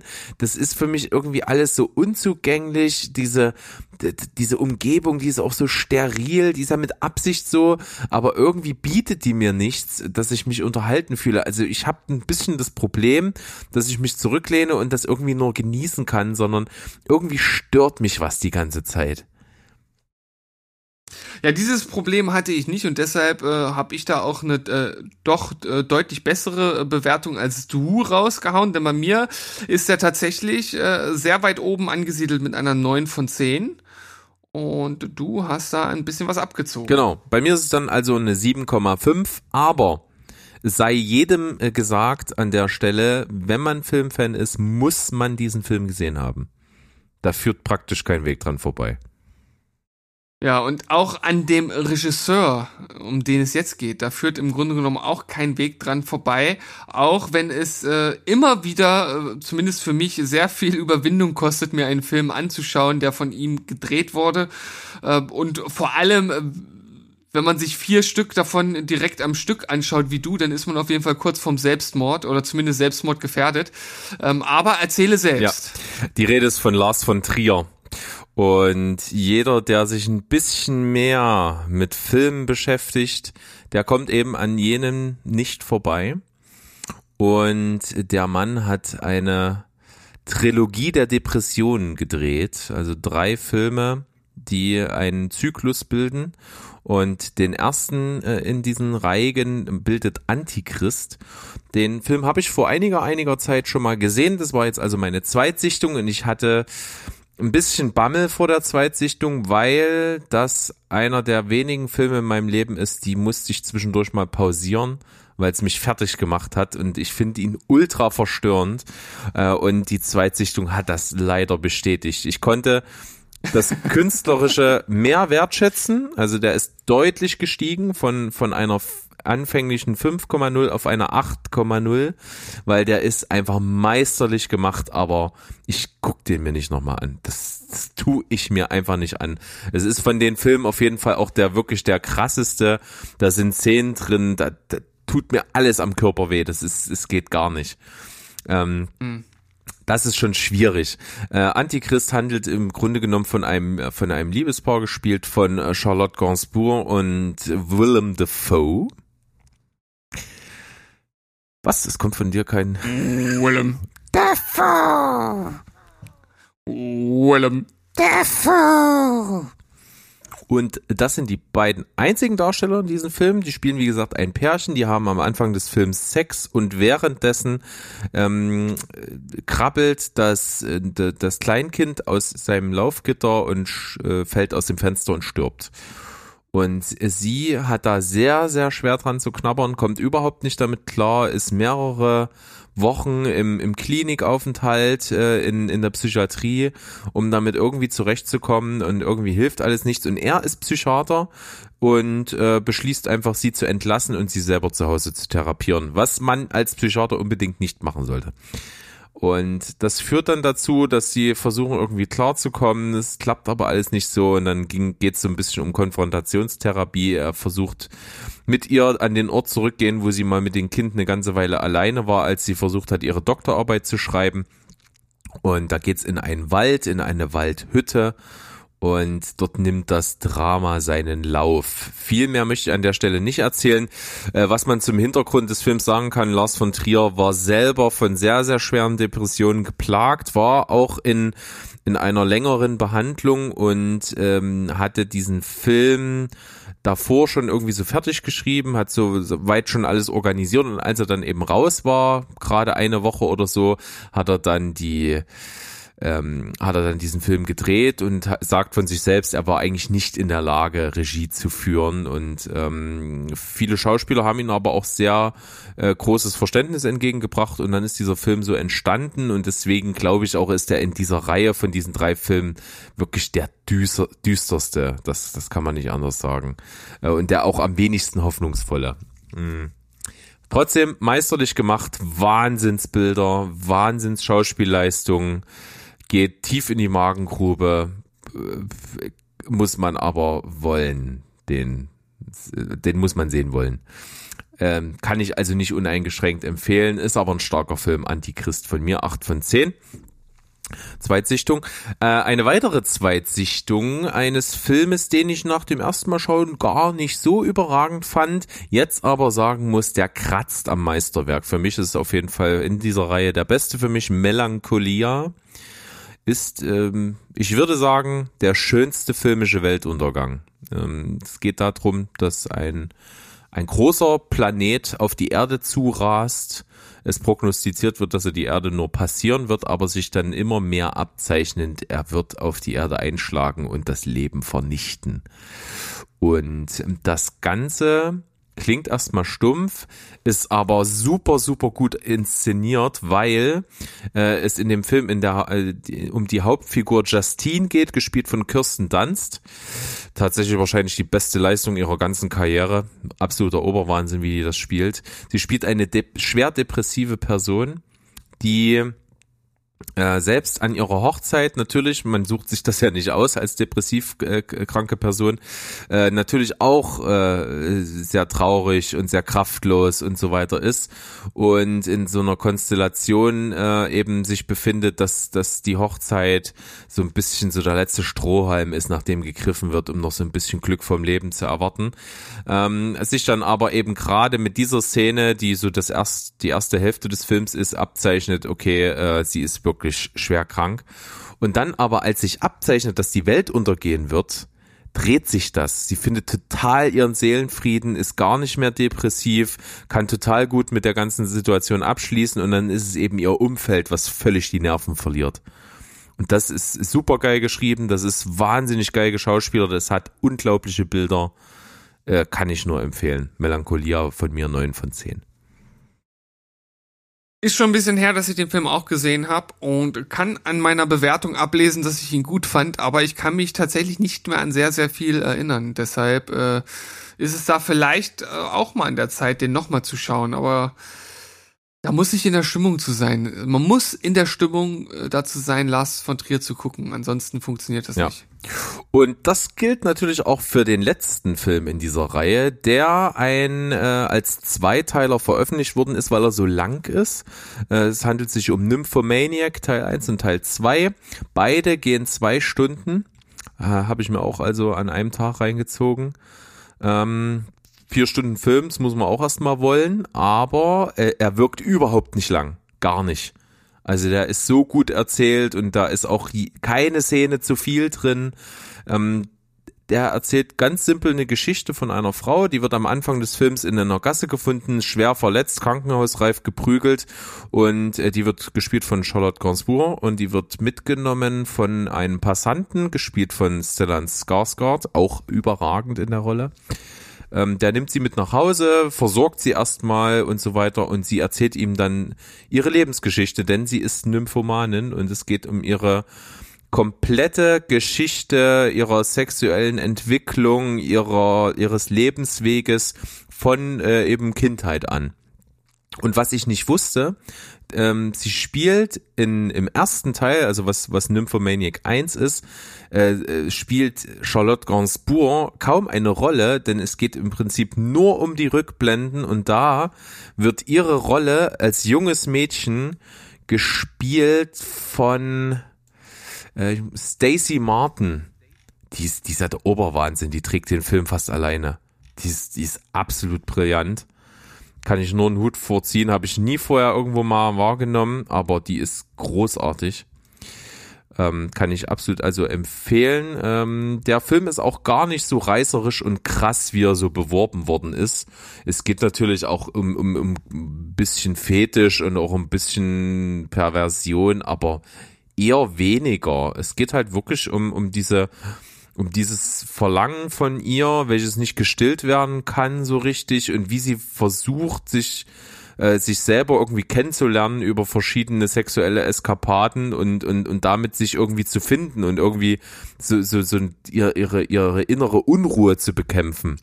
Ähm, das ist auch sehr sehr interessant gemacht, ist episodenhaft erzählt, ähm, ist auch sehr virtuos verknüpft mit so Gleichnissen und sowas und ist auch ähm, durchaus philosophisch, weil immer wieder dazwischen dann in die Gegenwart geschalten wird, äh, wie Stellan Skarsgård und, und Charlotte Gainsbourg miteinander reden und über äh, auch philosophische Themen, religiöse Themen und sowas dann diskutieren und das Ganze sich immer wieder auf ihre eigene Geschichte adaptiert. Das ist echt gut gemacht. Der zweite Teil geht schon ein bisschen krasser zur Sache. Da geht's dann also auch so um extremere Sachen. Da geht's auch um, um eben so äh, Sadomaso-Praktiken und solche Geschichten. Das wird dann ein bisschen härter, aber bleibt trotzdem alles im Rahmen. Also der Film ist weder abartig noch irgendwie besonders anstößig. Das kann man sich also gut angucken. Insgesamt ich das überhaupt nicht, das gesehen zu haben.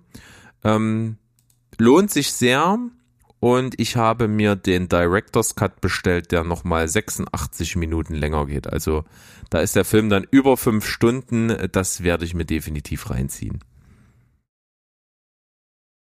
Da sind doch auch dann die Sexszenen ungeschnitten. Ist das nicht so? Mm, Da kann ich nicht genau sagen. Ähm, es sollen aber auf jeden Fall nochmal komplette Szenen, die gar nicht äh, im Film vorkommen, nochmal mit dabei sein, die nochmal ein viel deutlicheres Bild zeichnen.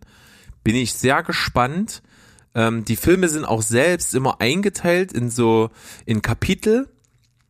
Äh, und ich glaube, es ist das, oh, im ersten Teil das fünfte Kapitel, glaube ich, ist das. Das ist ein absolutes Meisterwerk.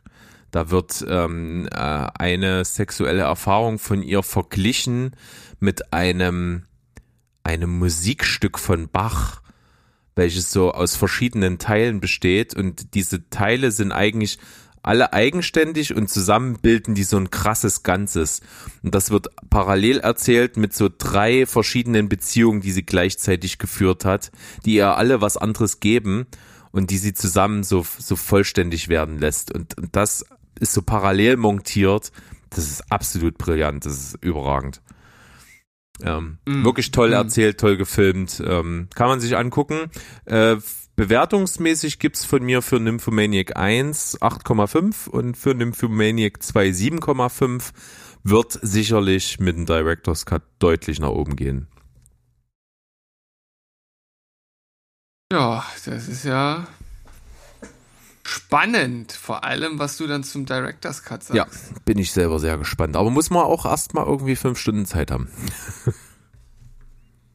Ich habe mir jetzt hier gerade mal die Schauspielerliste angeguckt und die ist ja echt äh, Wahnsinn teilweise. Ja, ähm, Shia LaBeouf ist noch mit dabei, Yuma Thurman, äh, Alexander Skarsgård? Nee, der spielt bei Melancholia mit. Stellan. Stellan sowieso, aber äh, auch Alexander, aber der spielt äh, bei Melancholia mit, habe ich jetzt verwechselt. Christian Slater. Jamie, Jamie Bell. Mhm. Willem. Willem. Dafoe! Willem. Dafoe! Udo Kier. Ja, alle Ja. dabei und Also- alle super. Wahnsinn. Ja, äh, weiß nicht, ich finde halt so thematisch spricht mich der Film halt so gar nicht an. Tja, ist sehr schade, weil natürlich auch Lars von Trier und sehr, sehr große Filmkunst. Und eben nicht nur in den Bildern, sondern eben auch das, das Drehbuch ist halt schon wirklich sehr, sehr geschickt gemacht, wie das erzählt wird. Kann ich dir nur empfehlen, Ah ja. dir, dich zu überwinden und es dir anzugucken. Es, es äh, wird dich nicht enttäuschen, glaube ich. Ich, äh, ich antworte hier einfach mit einem James Bond-Film. Äh, sag niemals nie. Yes. Ja, dann äh, gucken wir mal weiter, was unsere schöne Liste hier so zum Ende hin noch bietet. Und da kommen noch ein paar Highlights hier. Ja, auf jeden Fall ein, ich sag mal, cineastisch sehr anspruchsvolles Ereignis war äh, The Green Knight, den wir zusammen im Kino geschaut haben, in der einzig wirklich äh, verfügbaren Vorstellung hier in Leipzig vor kurzem. Und äh, ich muss schon sagen, der Film hat auf jeden Fall nachgewirkt. Ja, also der bringt einen schon dazu, über das Gesehene so ein bisschen nachzudenken. Wobei er ja an sich eigentlich sehr geradlinig erzählt ist. Und auch relativ Ja. klar in seinen Bildern ist und sogar, ich würde sogar das Wort geerdet verwenden. Der ist schon irgendwie in der Darstellung ganz äh, geerdet. Aber es hat durchaus eine Bedeutung, die sich dann erstmal so ein bisschen erschließen muss, wenn man so ein paar Hintergründe mit dazu nimmt und das Ganze durchdenkt.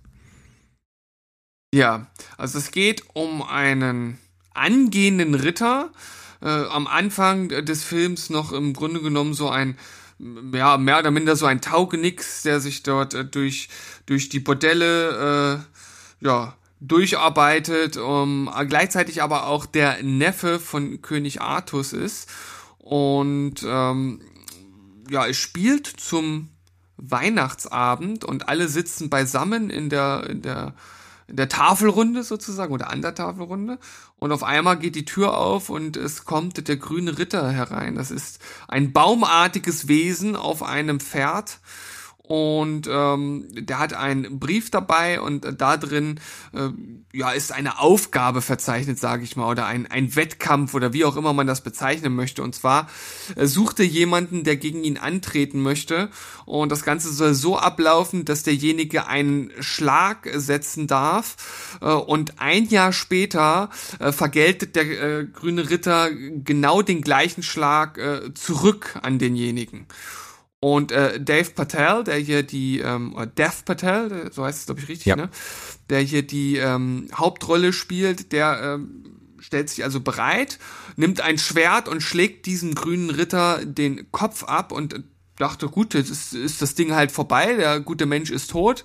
Ja, Pustekuchen, er steht auf, nimmt seinen Kopf, setzt sich auf sein Pferd und äh, ja, ich sag mal so sinngemäß sagt er so, dann bis nächstes Jahr, wir sehen uns dann und äh, reitet dann halt hinaus. Und äh, in dem Film geht's dann halt äh, einfach um äh, ja, um diesen Zeitpunkt, der ein Jahr später spielt und er sich auf die Reise macht zum grünen Ritter in die Zitadelle, um seine Vergeltung, um seine Strafe oder seinen Gegenschlag abzuholen. So sieht's aus. Randnotiz, er nimmt sich nicht ein Schwert, er nimmt sich halt mal fucking Excalibur.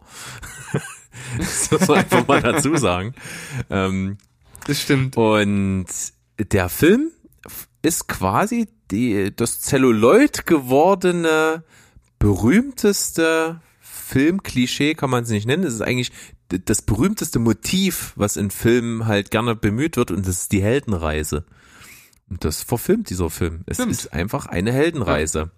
Äh, Und äh, wie du schon sagst, ist dieser Typ am Anfang ein ziemlicher Taugenichts und der mitnichten bereit ist, ein Ritter zu werden. Das sagt er auch am Anfang ganz offen. Ich habe noch alle Zeit der Welt und ich fühle mich nicht bereit dazu.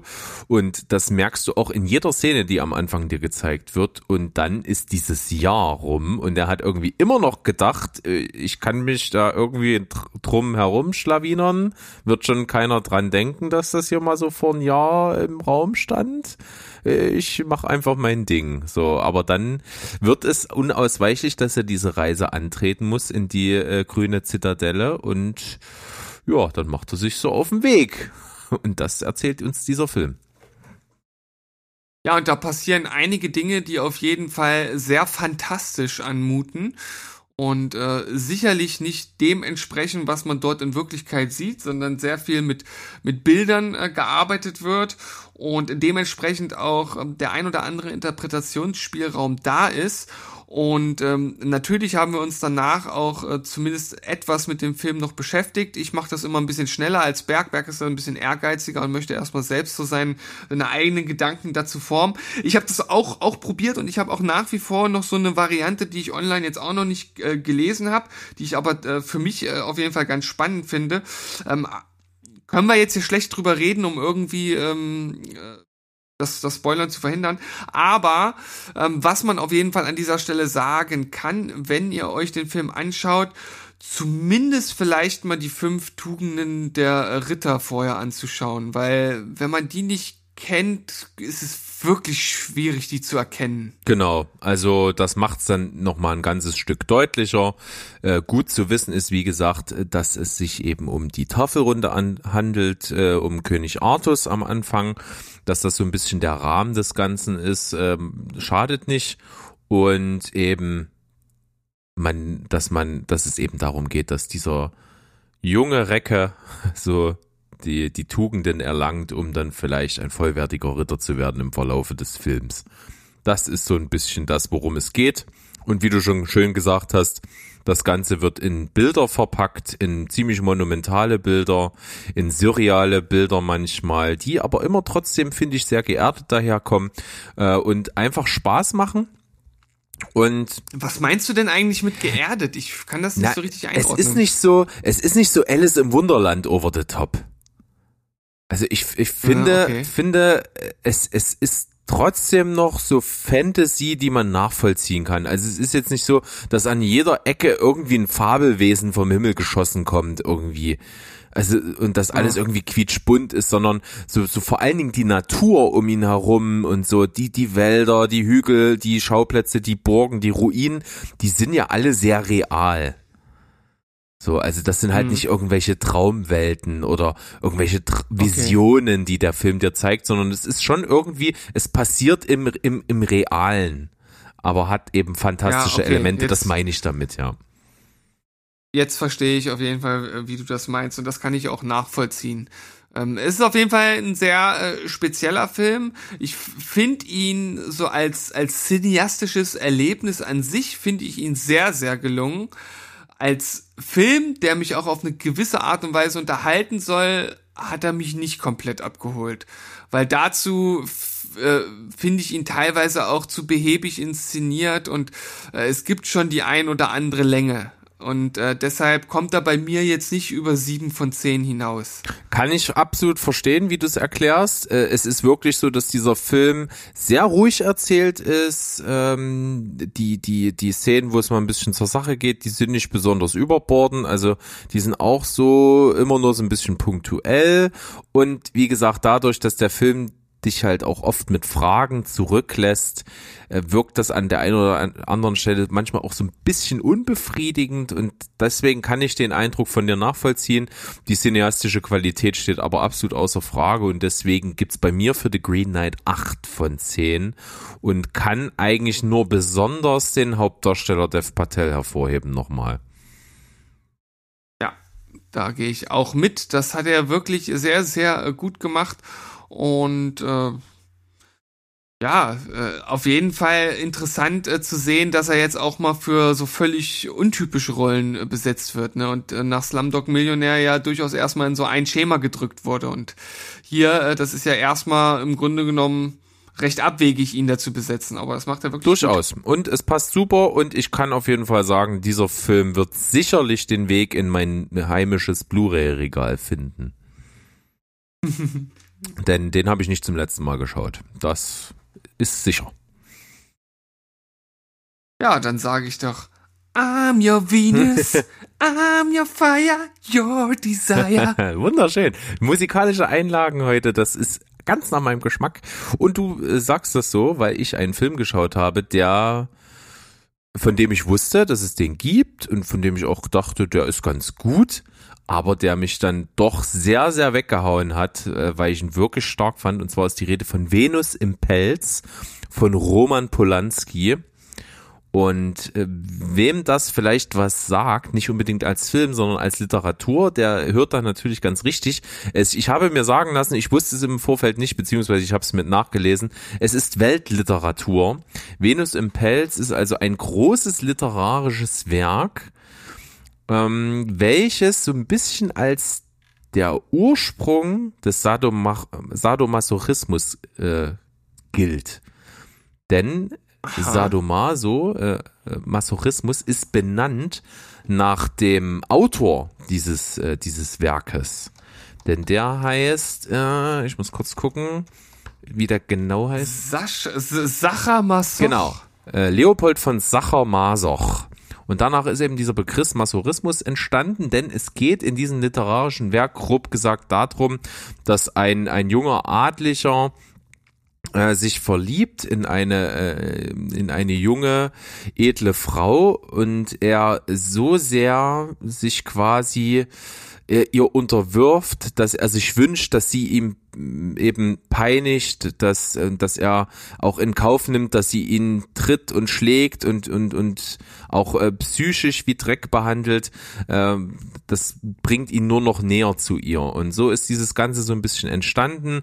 Das hängt auch in, in dem Werk auch mit seiner Kindheit zusammen und wie er so geprägt wurde und so weiter und so fort. Und in dem Film Venus im Pelz geht es darum, dass ein Theaterautor dieses Stück adaptiert hat als Bühnenstück und dass er dafür castet. So beginnt der Film. Er spielt in einem äh, Theater in Paris. Es ist wieder ein Film, der nur zwei Darsteller hat. Ähm, zum einen ist das hier äh, die äh, Emmanuelle Seignier, die hier eine Rolle spielt. Ähm, die spielt die Frau in dem Film. Und der Mann wird gespielt von Mathieu Amalric. beides großartige Schauspieler.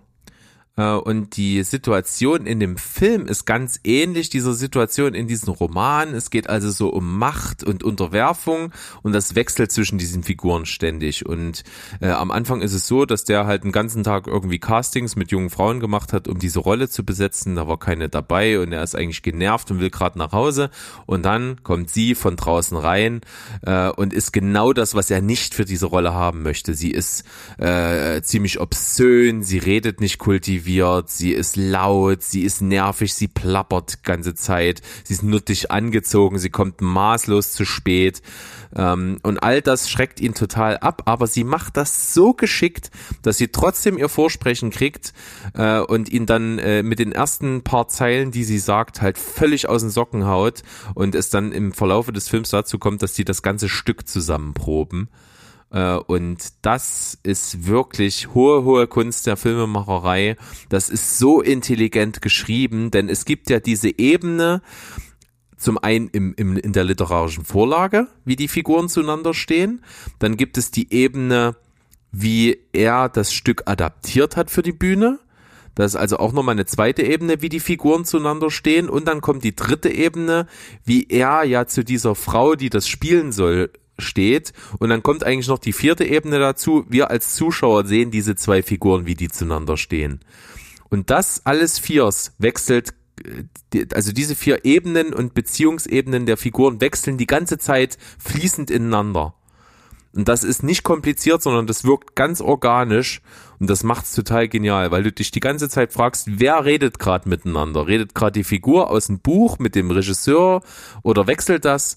Und äh, das wechselt dann insgesamt noch die Machtverhältnisse untereinander. Und das ist, klingt kompliziert, ergibt sich aber wirklich total mühelos in dem Film. Und das ist so beeindruckend und so fesselnd und es ist verdammt sexy. Das muss man auch dazu sagen. Es ist die ganze Zeit so ein Knistern in der Luft ähm, und so, so, so ein Spiel mit diesen, mit diesen Gefühlen, die hin und her fliegen. Das ist wirklich, absolut fesselnd. Hat mich total äh, beeindruckt und ist ein Wahnsinnsfilm. Venus im Pelz 9 von 10 von mir. Ja, was natürlich total lustig ist, dass äh, der Mathieu äh, Amalric äh, mir natürlich vor allem voll einem Becken voller Männer im Gedächtnis ist.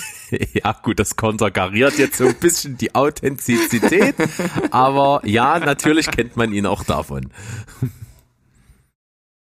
Ja, aber äh, das klingt äh, tatsächlich sehr interessant. Auf jeden Fall nach äh, einem Film, den ich mir auch anschauen ja, würde. Mit unglaublich viel Text. Es wird nur geredet, nonstop. Das ist absoluter Wahnsinn. Oh Mann. Muss man sich also schön drauf ja, einstellen. Und äh, also ich habe selten sowas sowas intelligent geschriebenes gesehen. Das muss ich ehrlich sagen. Das ist Wahnsinn. Schlecht. Yes. Dann äh, kommen wir ja fast hier schon zum großen Finale. Ja, es ist ja im Grunde genommen das große Finale, weil ich habe noch einen Film, du hast noch einen Film und dann sind wir so durch. Sieht's aus. Ja, ich habe noch eine Community-Wahl geschaut und zwar Molly's Game.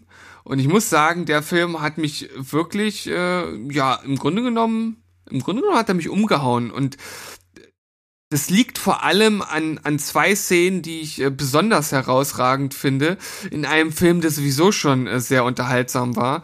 Um, ähm, und äh, dabei beruht es auch noch auf, auf wahren Begebenheiten. Das ist halt äh, das Abgefahrene. Ähm, es geht also um äh, die Pokerprinzessin Molly Bloom. Eigentlich stand ihr als äh, junge Sportlerin äh, das Tor zur Welt offen, aber leider hat sie sich bei der Qualifikation für Olympia äh, so stark verletzt, dass die äh, Sportlerkarriere zu Ende war. Und äh, sie litt auch damals sehr unter ihrem äh, sehr, sehr strengen Vater, gespielt von äh, Kevin Costner auch sehr hervorragend.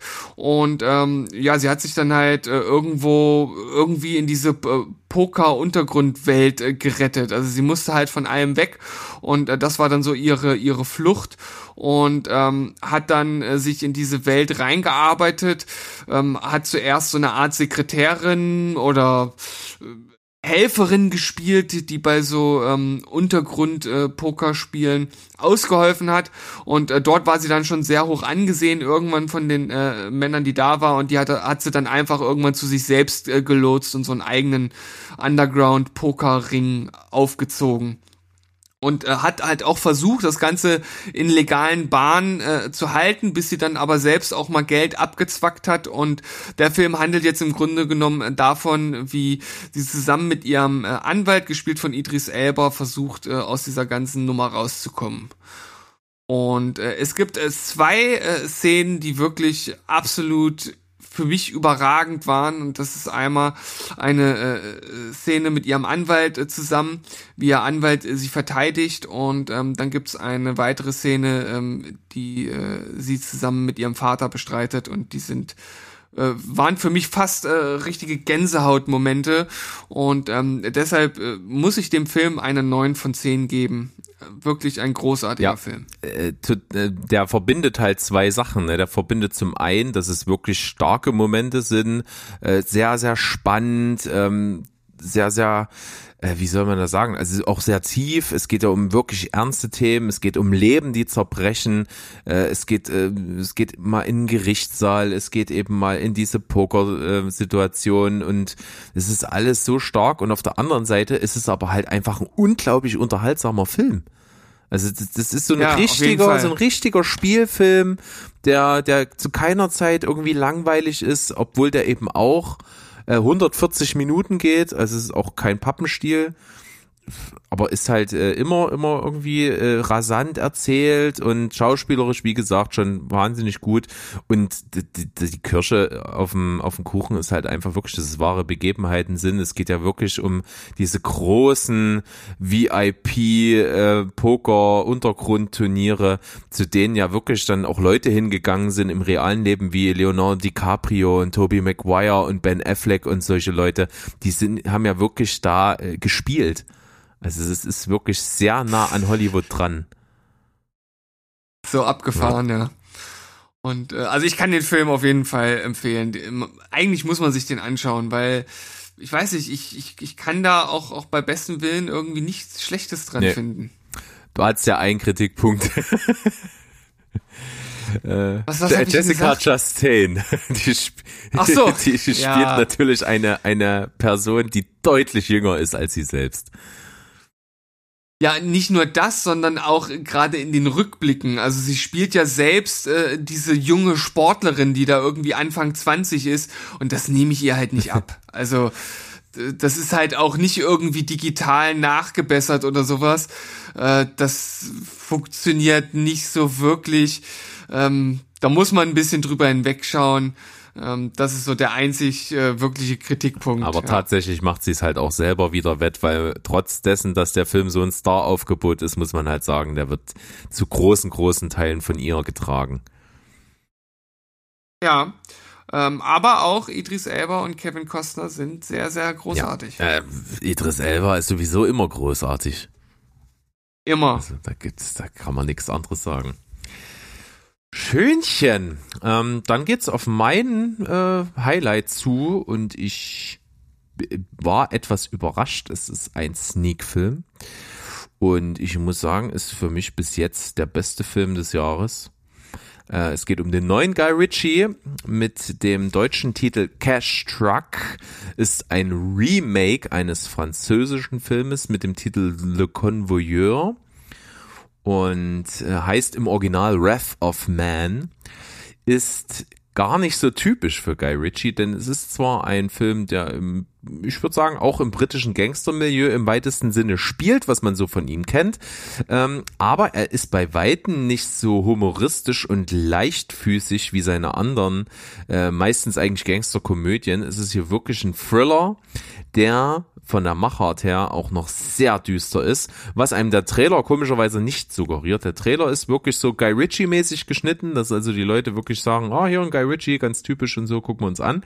Der letztendliche Film ist doch ein bisschen anders. Der hat nämlich einen sehr dunklen Ton, der hat eine sehr bedrohliche Musik. Der hat zwar immer mal so einen kleinen, lockeren Spruch auf den Lippen, aber meistens ist er wirklich ernst, sehr packend, sehr spannend.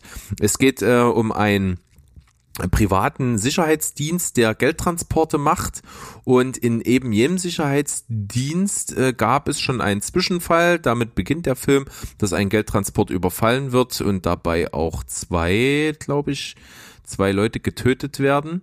Und dann ist ein Schnitt und du siehst Jason Statham, der hier die Hauptrolle in diesem Film spielt, der äh, als äh, neuer Mitarbeiter in diesen Security-Unternehmen anfängt und dann man ihn eben dabei beobachtet, wie er so seinen Alltag da bestreitet, so den, die, den Einstellungstest macht und so und einfach wie so ein Durchschnittstyp rüberkommt. Du hast aber die ganze Zeit das Gefühl, okay, Jason Statham, das ist doch eigentlich so ein krasser Typ.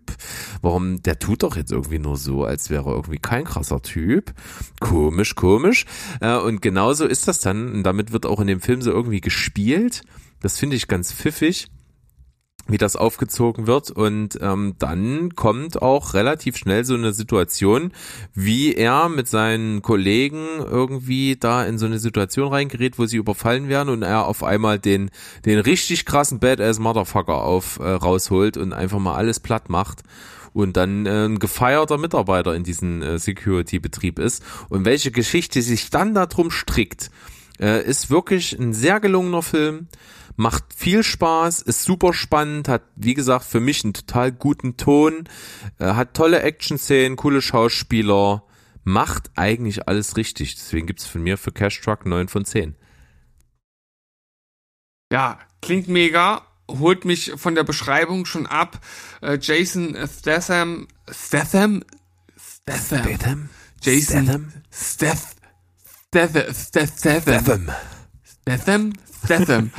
Es ist aber auch wirklich äh, ähm, äh, gar nicht so einfach, das vernünftig auszusprechen. Ja. Und sicher bin ich mir auch nicht. Ist, ist, ja, aber ist auf jeden Fall so ein äh, Schauspieler dieser Action-Garde, der so bei mir,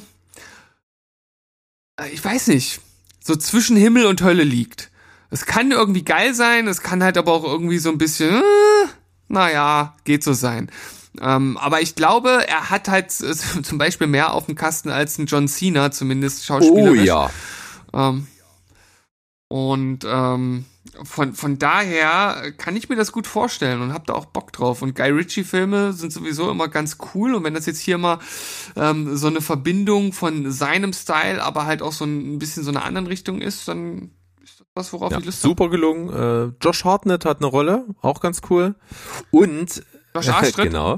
Und Scott Eastwood, den ich ja, also der, der, der wird auch, also der hat das Charisma, aber doppelt und dreifach von seinem Vater mitbekommen. Mm, und er spielt schlecht. Bösewicht. Das macht Spaß. Sehr schön. Jo, Cash Truck, das war sie heute, unsere Folge. Gute Sachen dabei, muss ich sagen. Viel, viel Qualität von uns beiden. Da macht's doch durchaus Spaß und äh, absolut Sinn, diese Folge hier so in unserer Sommerpause dazwischen zu schieben, denn ähm, da habt ihr wieder ein bisschen Material, bevor es wieder bei uns voll weitergeht. Und ich finde, das ist doch die perfekte, gute Sache, Win-Win-Win-Win-Situation. Ja, äh, Qu- Quadruple-Win sozusagen. Unbedingt, mindestens. Ja, und äh, ihr bleibt einfach mal dran, haltet die Augen und Ohren offen, wann es bei uns wieder richtig weitergeht. Und in der Zwischenzeit, wie gesagt, äh, versucht möglichst viele Leute zu animieren, hier auf den Steven Spielberg-Zug mit aufzuspringen. Auf dem Discord-Server ist noch ganz, ganz viel Platz. Also da nochmal so irgendwie 10, 20 Leute mehr. Das wäre nochmal richtig geil. Gebt euch Mühe. Und ansonsten nicht vergessen, äh, Bewertungen auf iTunes hinterlassen, äh, Leuten empfehlen, was wir hier tun, wenn euch das gefällt.